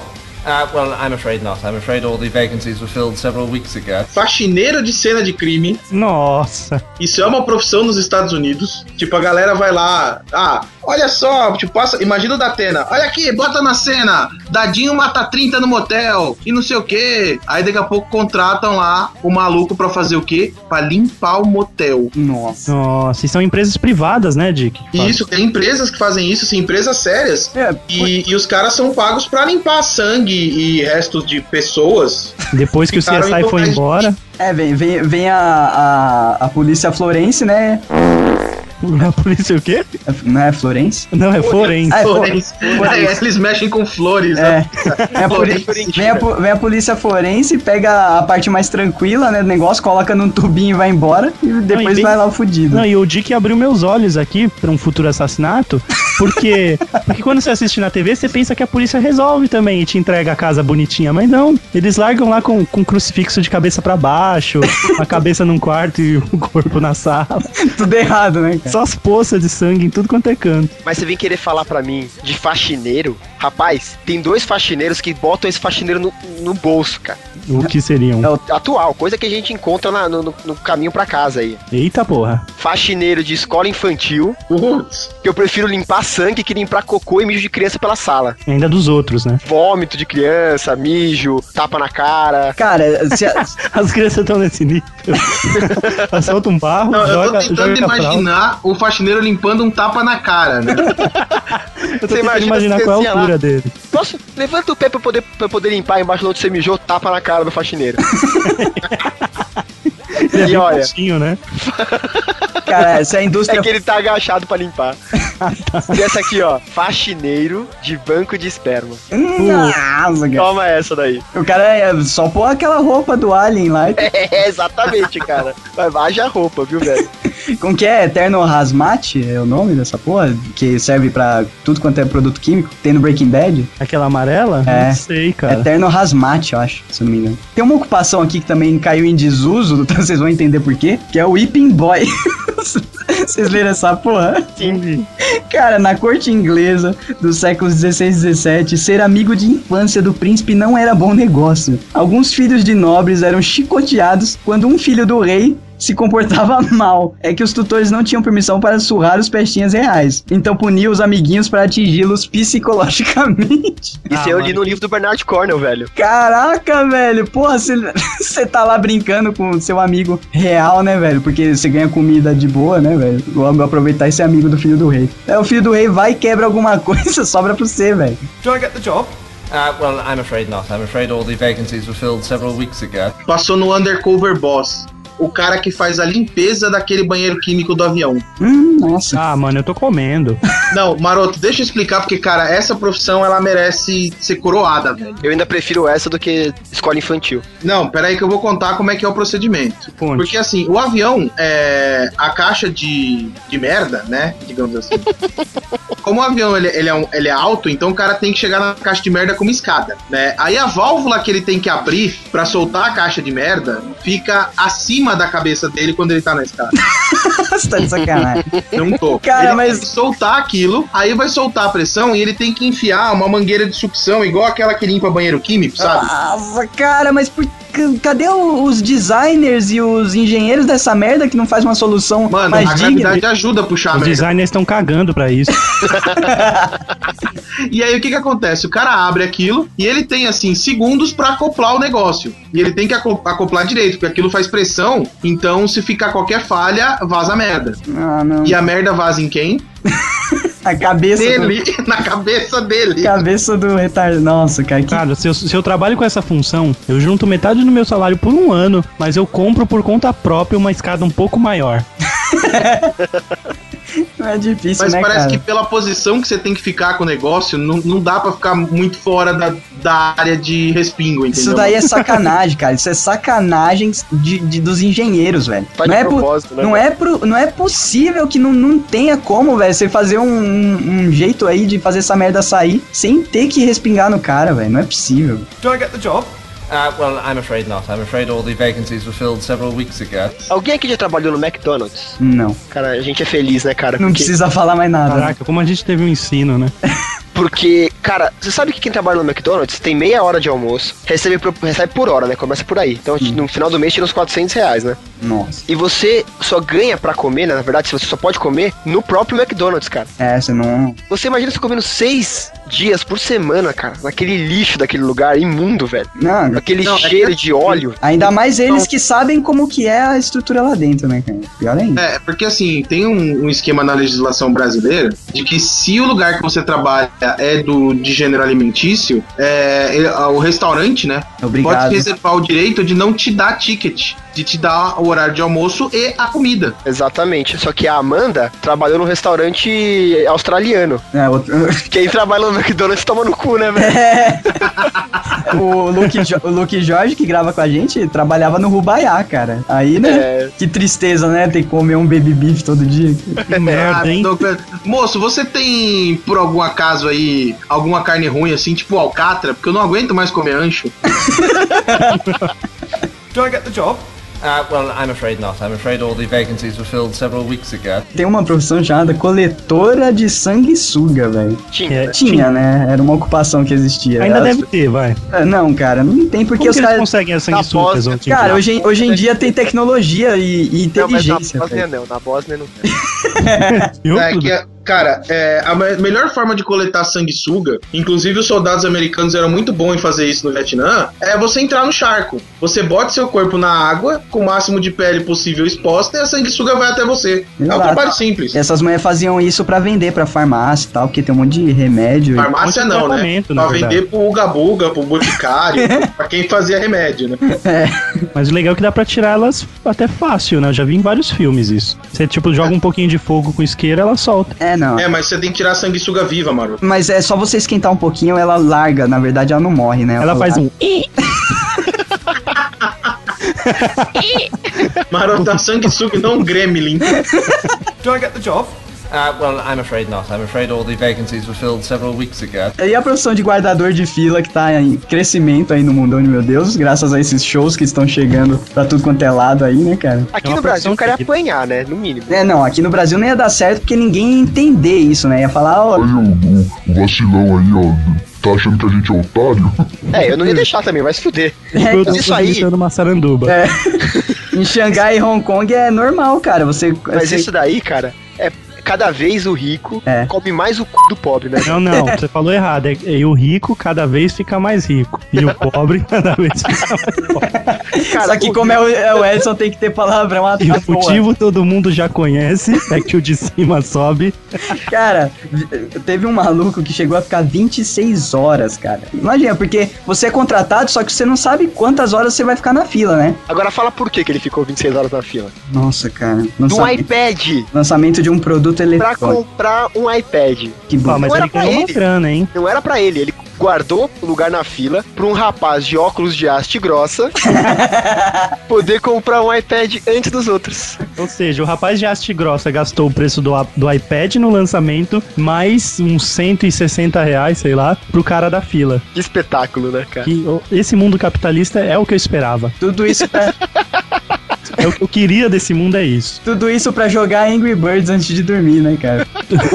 Antes dos outros, né? É. Jogar o Angry Birds before it was cool, né? Ô Doug, jogar Angry Birds ainda é bonito. Tudo isso só pra postar no Facebook e aparecer embaixo, postado via iPad. Nossa, cara, tem isso? Não sabia. Tem, tem sim. lixo, cara. Via iPhone, via iPad. Tá, mas você manda e-mail pra mim também via iPhone, toda alegre, cara. Pô, E dá pra você tirar essa merda, nem, nem tá, cara. O tempo que eu vou levar pra tirar é o que eu escrevi. tá bom, mas. Sabe tá. quando você segura o delete, aí parece que não aconteceu nada e daqui a pouco dá um plim na tela e some tudo? Já aconteceu comigo. Do I get the job? Uh, well, I'm afraid not. I'm afraid all the vacancies were filled several weeks ago. A profissão de zumbi. Nossa, Ah, você tá de sacanagem. Não, é cara, verdade, tem, tem, a- tem Em curso série. de formação de atores para zumbi. Ah, não. Nossa, é, você acha que tira um zumbi de The Walking Dead da onde? Eles são Não, não, verdade, eu, Doug? eu já vi, eu já ouvi falar que inclusive é difícil você achar bons zumbis, porque como a galera tá começando, eles têm mania de querer aparecer mais do que os outros zumbis, né? Olha, Você o tá lá- mercado de zumbis é cheio de estrelinha. É, não, eles tá, eles tá lá figurando, daí do nada um filho da puta lá no fundo da cena dá um tchauzinho, dá uma estrelinha. Dança sabe? thriller. É, dança. faz alguma coisa pra parecer melhor zumbi do que os outros, sabe? Então. Claro, porque na cabeça dele zumbi dá tchau. Não, não, tô, tô Eu tô zoando. zoando. Planta bananeira, né? Zumbi Mas olha, se eles querem bons zumbis, nada mais fácil do que ir numa agência de publicidade às 3 horas, 4 horas da madrugada. É. O cara tá fazendo um fechamento, mas tá cheio de zumbi naquela porra. Antes velho. da Não, pizza. entra na agência com Hot Pocket. Você vai ver os caras levantar, né? Gemendo. E a última profissão, que pra mim é a mais relevante do planeta Terra, é escritor de biscoito da fortuna. Eu era um Excel Caraca, aquilo não é fonte pronta, é escrita à mão. É Não, Excel alguém, alguém inventa aquelas frases. Ah. É a pessoa que tem a divagação, é o Confúcio moderno. É a divagação pra escrever aquela frasezinha que não significa porra nenhuma. Ah, Essa cara, merda é a Tá seis números aleatórios atrás do bilhete. Esse- essa profissão é a evolução do horóscopo, né, velho? É o Ah, Bidu, é o João Bidu que escreve os bilhetes. Na época que nasceu a- essa, essa profissão, beleza, né? O cara devia ter que pensar um pouco. Mas hoje em dia o cara joga aí no. no... Compra aquele livro idiota, né? Não, não. Sabedoria de minuto, né? É, Ô Douglas, como assim joga aí no Google? Imagina eu tô lá comendo no japonês, aí vem o, o, o, o bilhetinho lá, o biscoitinho da sorte, eu quebro, aí tá escrito: toda maloqueira precisa de um maloqueiro. eu só com o maluco que jogou isso no Google e saiu colando. Aí tá escrito com QU embaixo, você quis dizer maloqueira? Cara,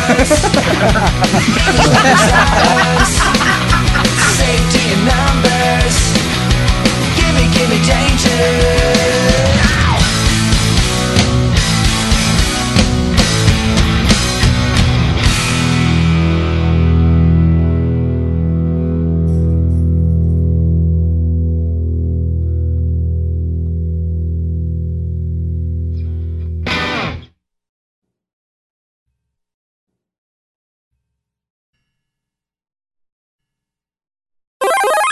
Alguém sabe o que faz o cara que tem a profissão de boqueteiro?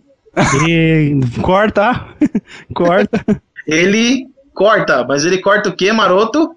Putz, não sei. Corta a pizza. Ah, Ah, você tá de ah, sacanagem. Que eu... Não tô de sacanagem. Aquela mesa onde o cara que corta a pizza corta chama boqueta. O Ah, cara que trabalha lá é o boqueteiro. Tá ferrado. Agora eu, não, eu vou passar em toda a pizzaria do bairro gritando. gritando boqueteiro. E o cara aí, não vai poder boqueteiro? reclamar, né, velho? Profissão, troll.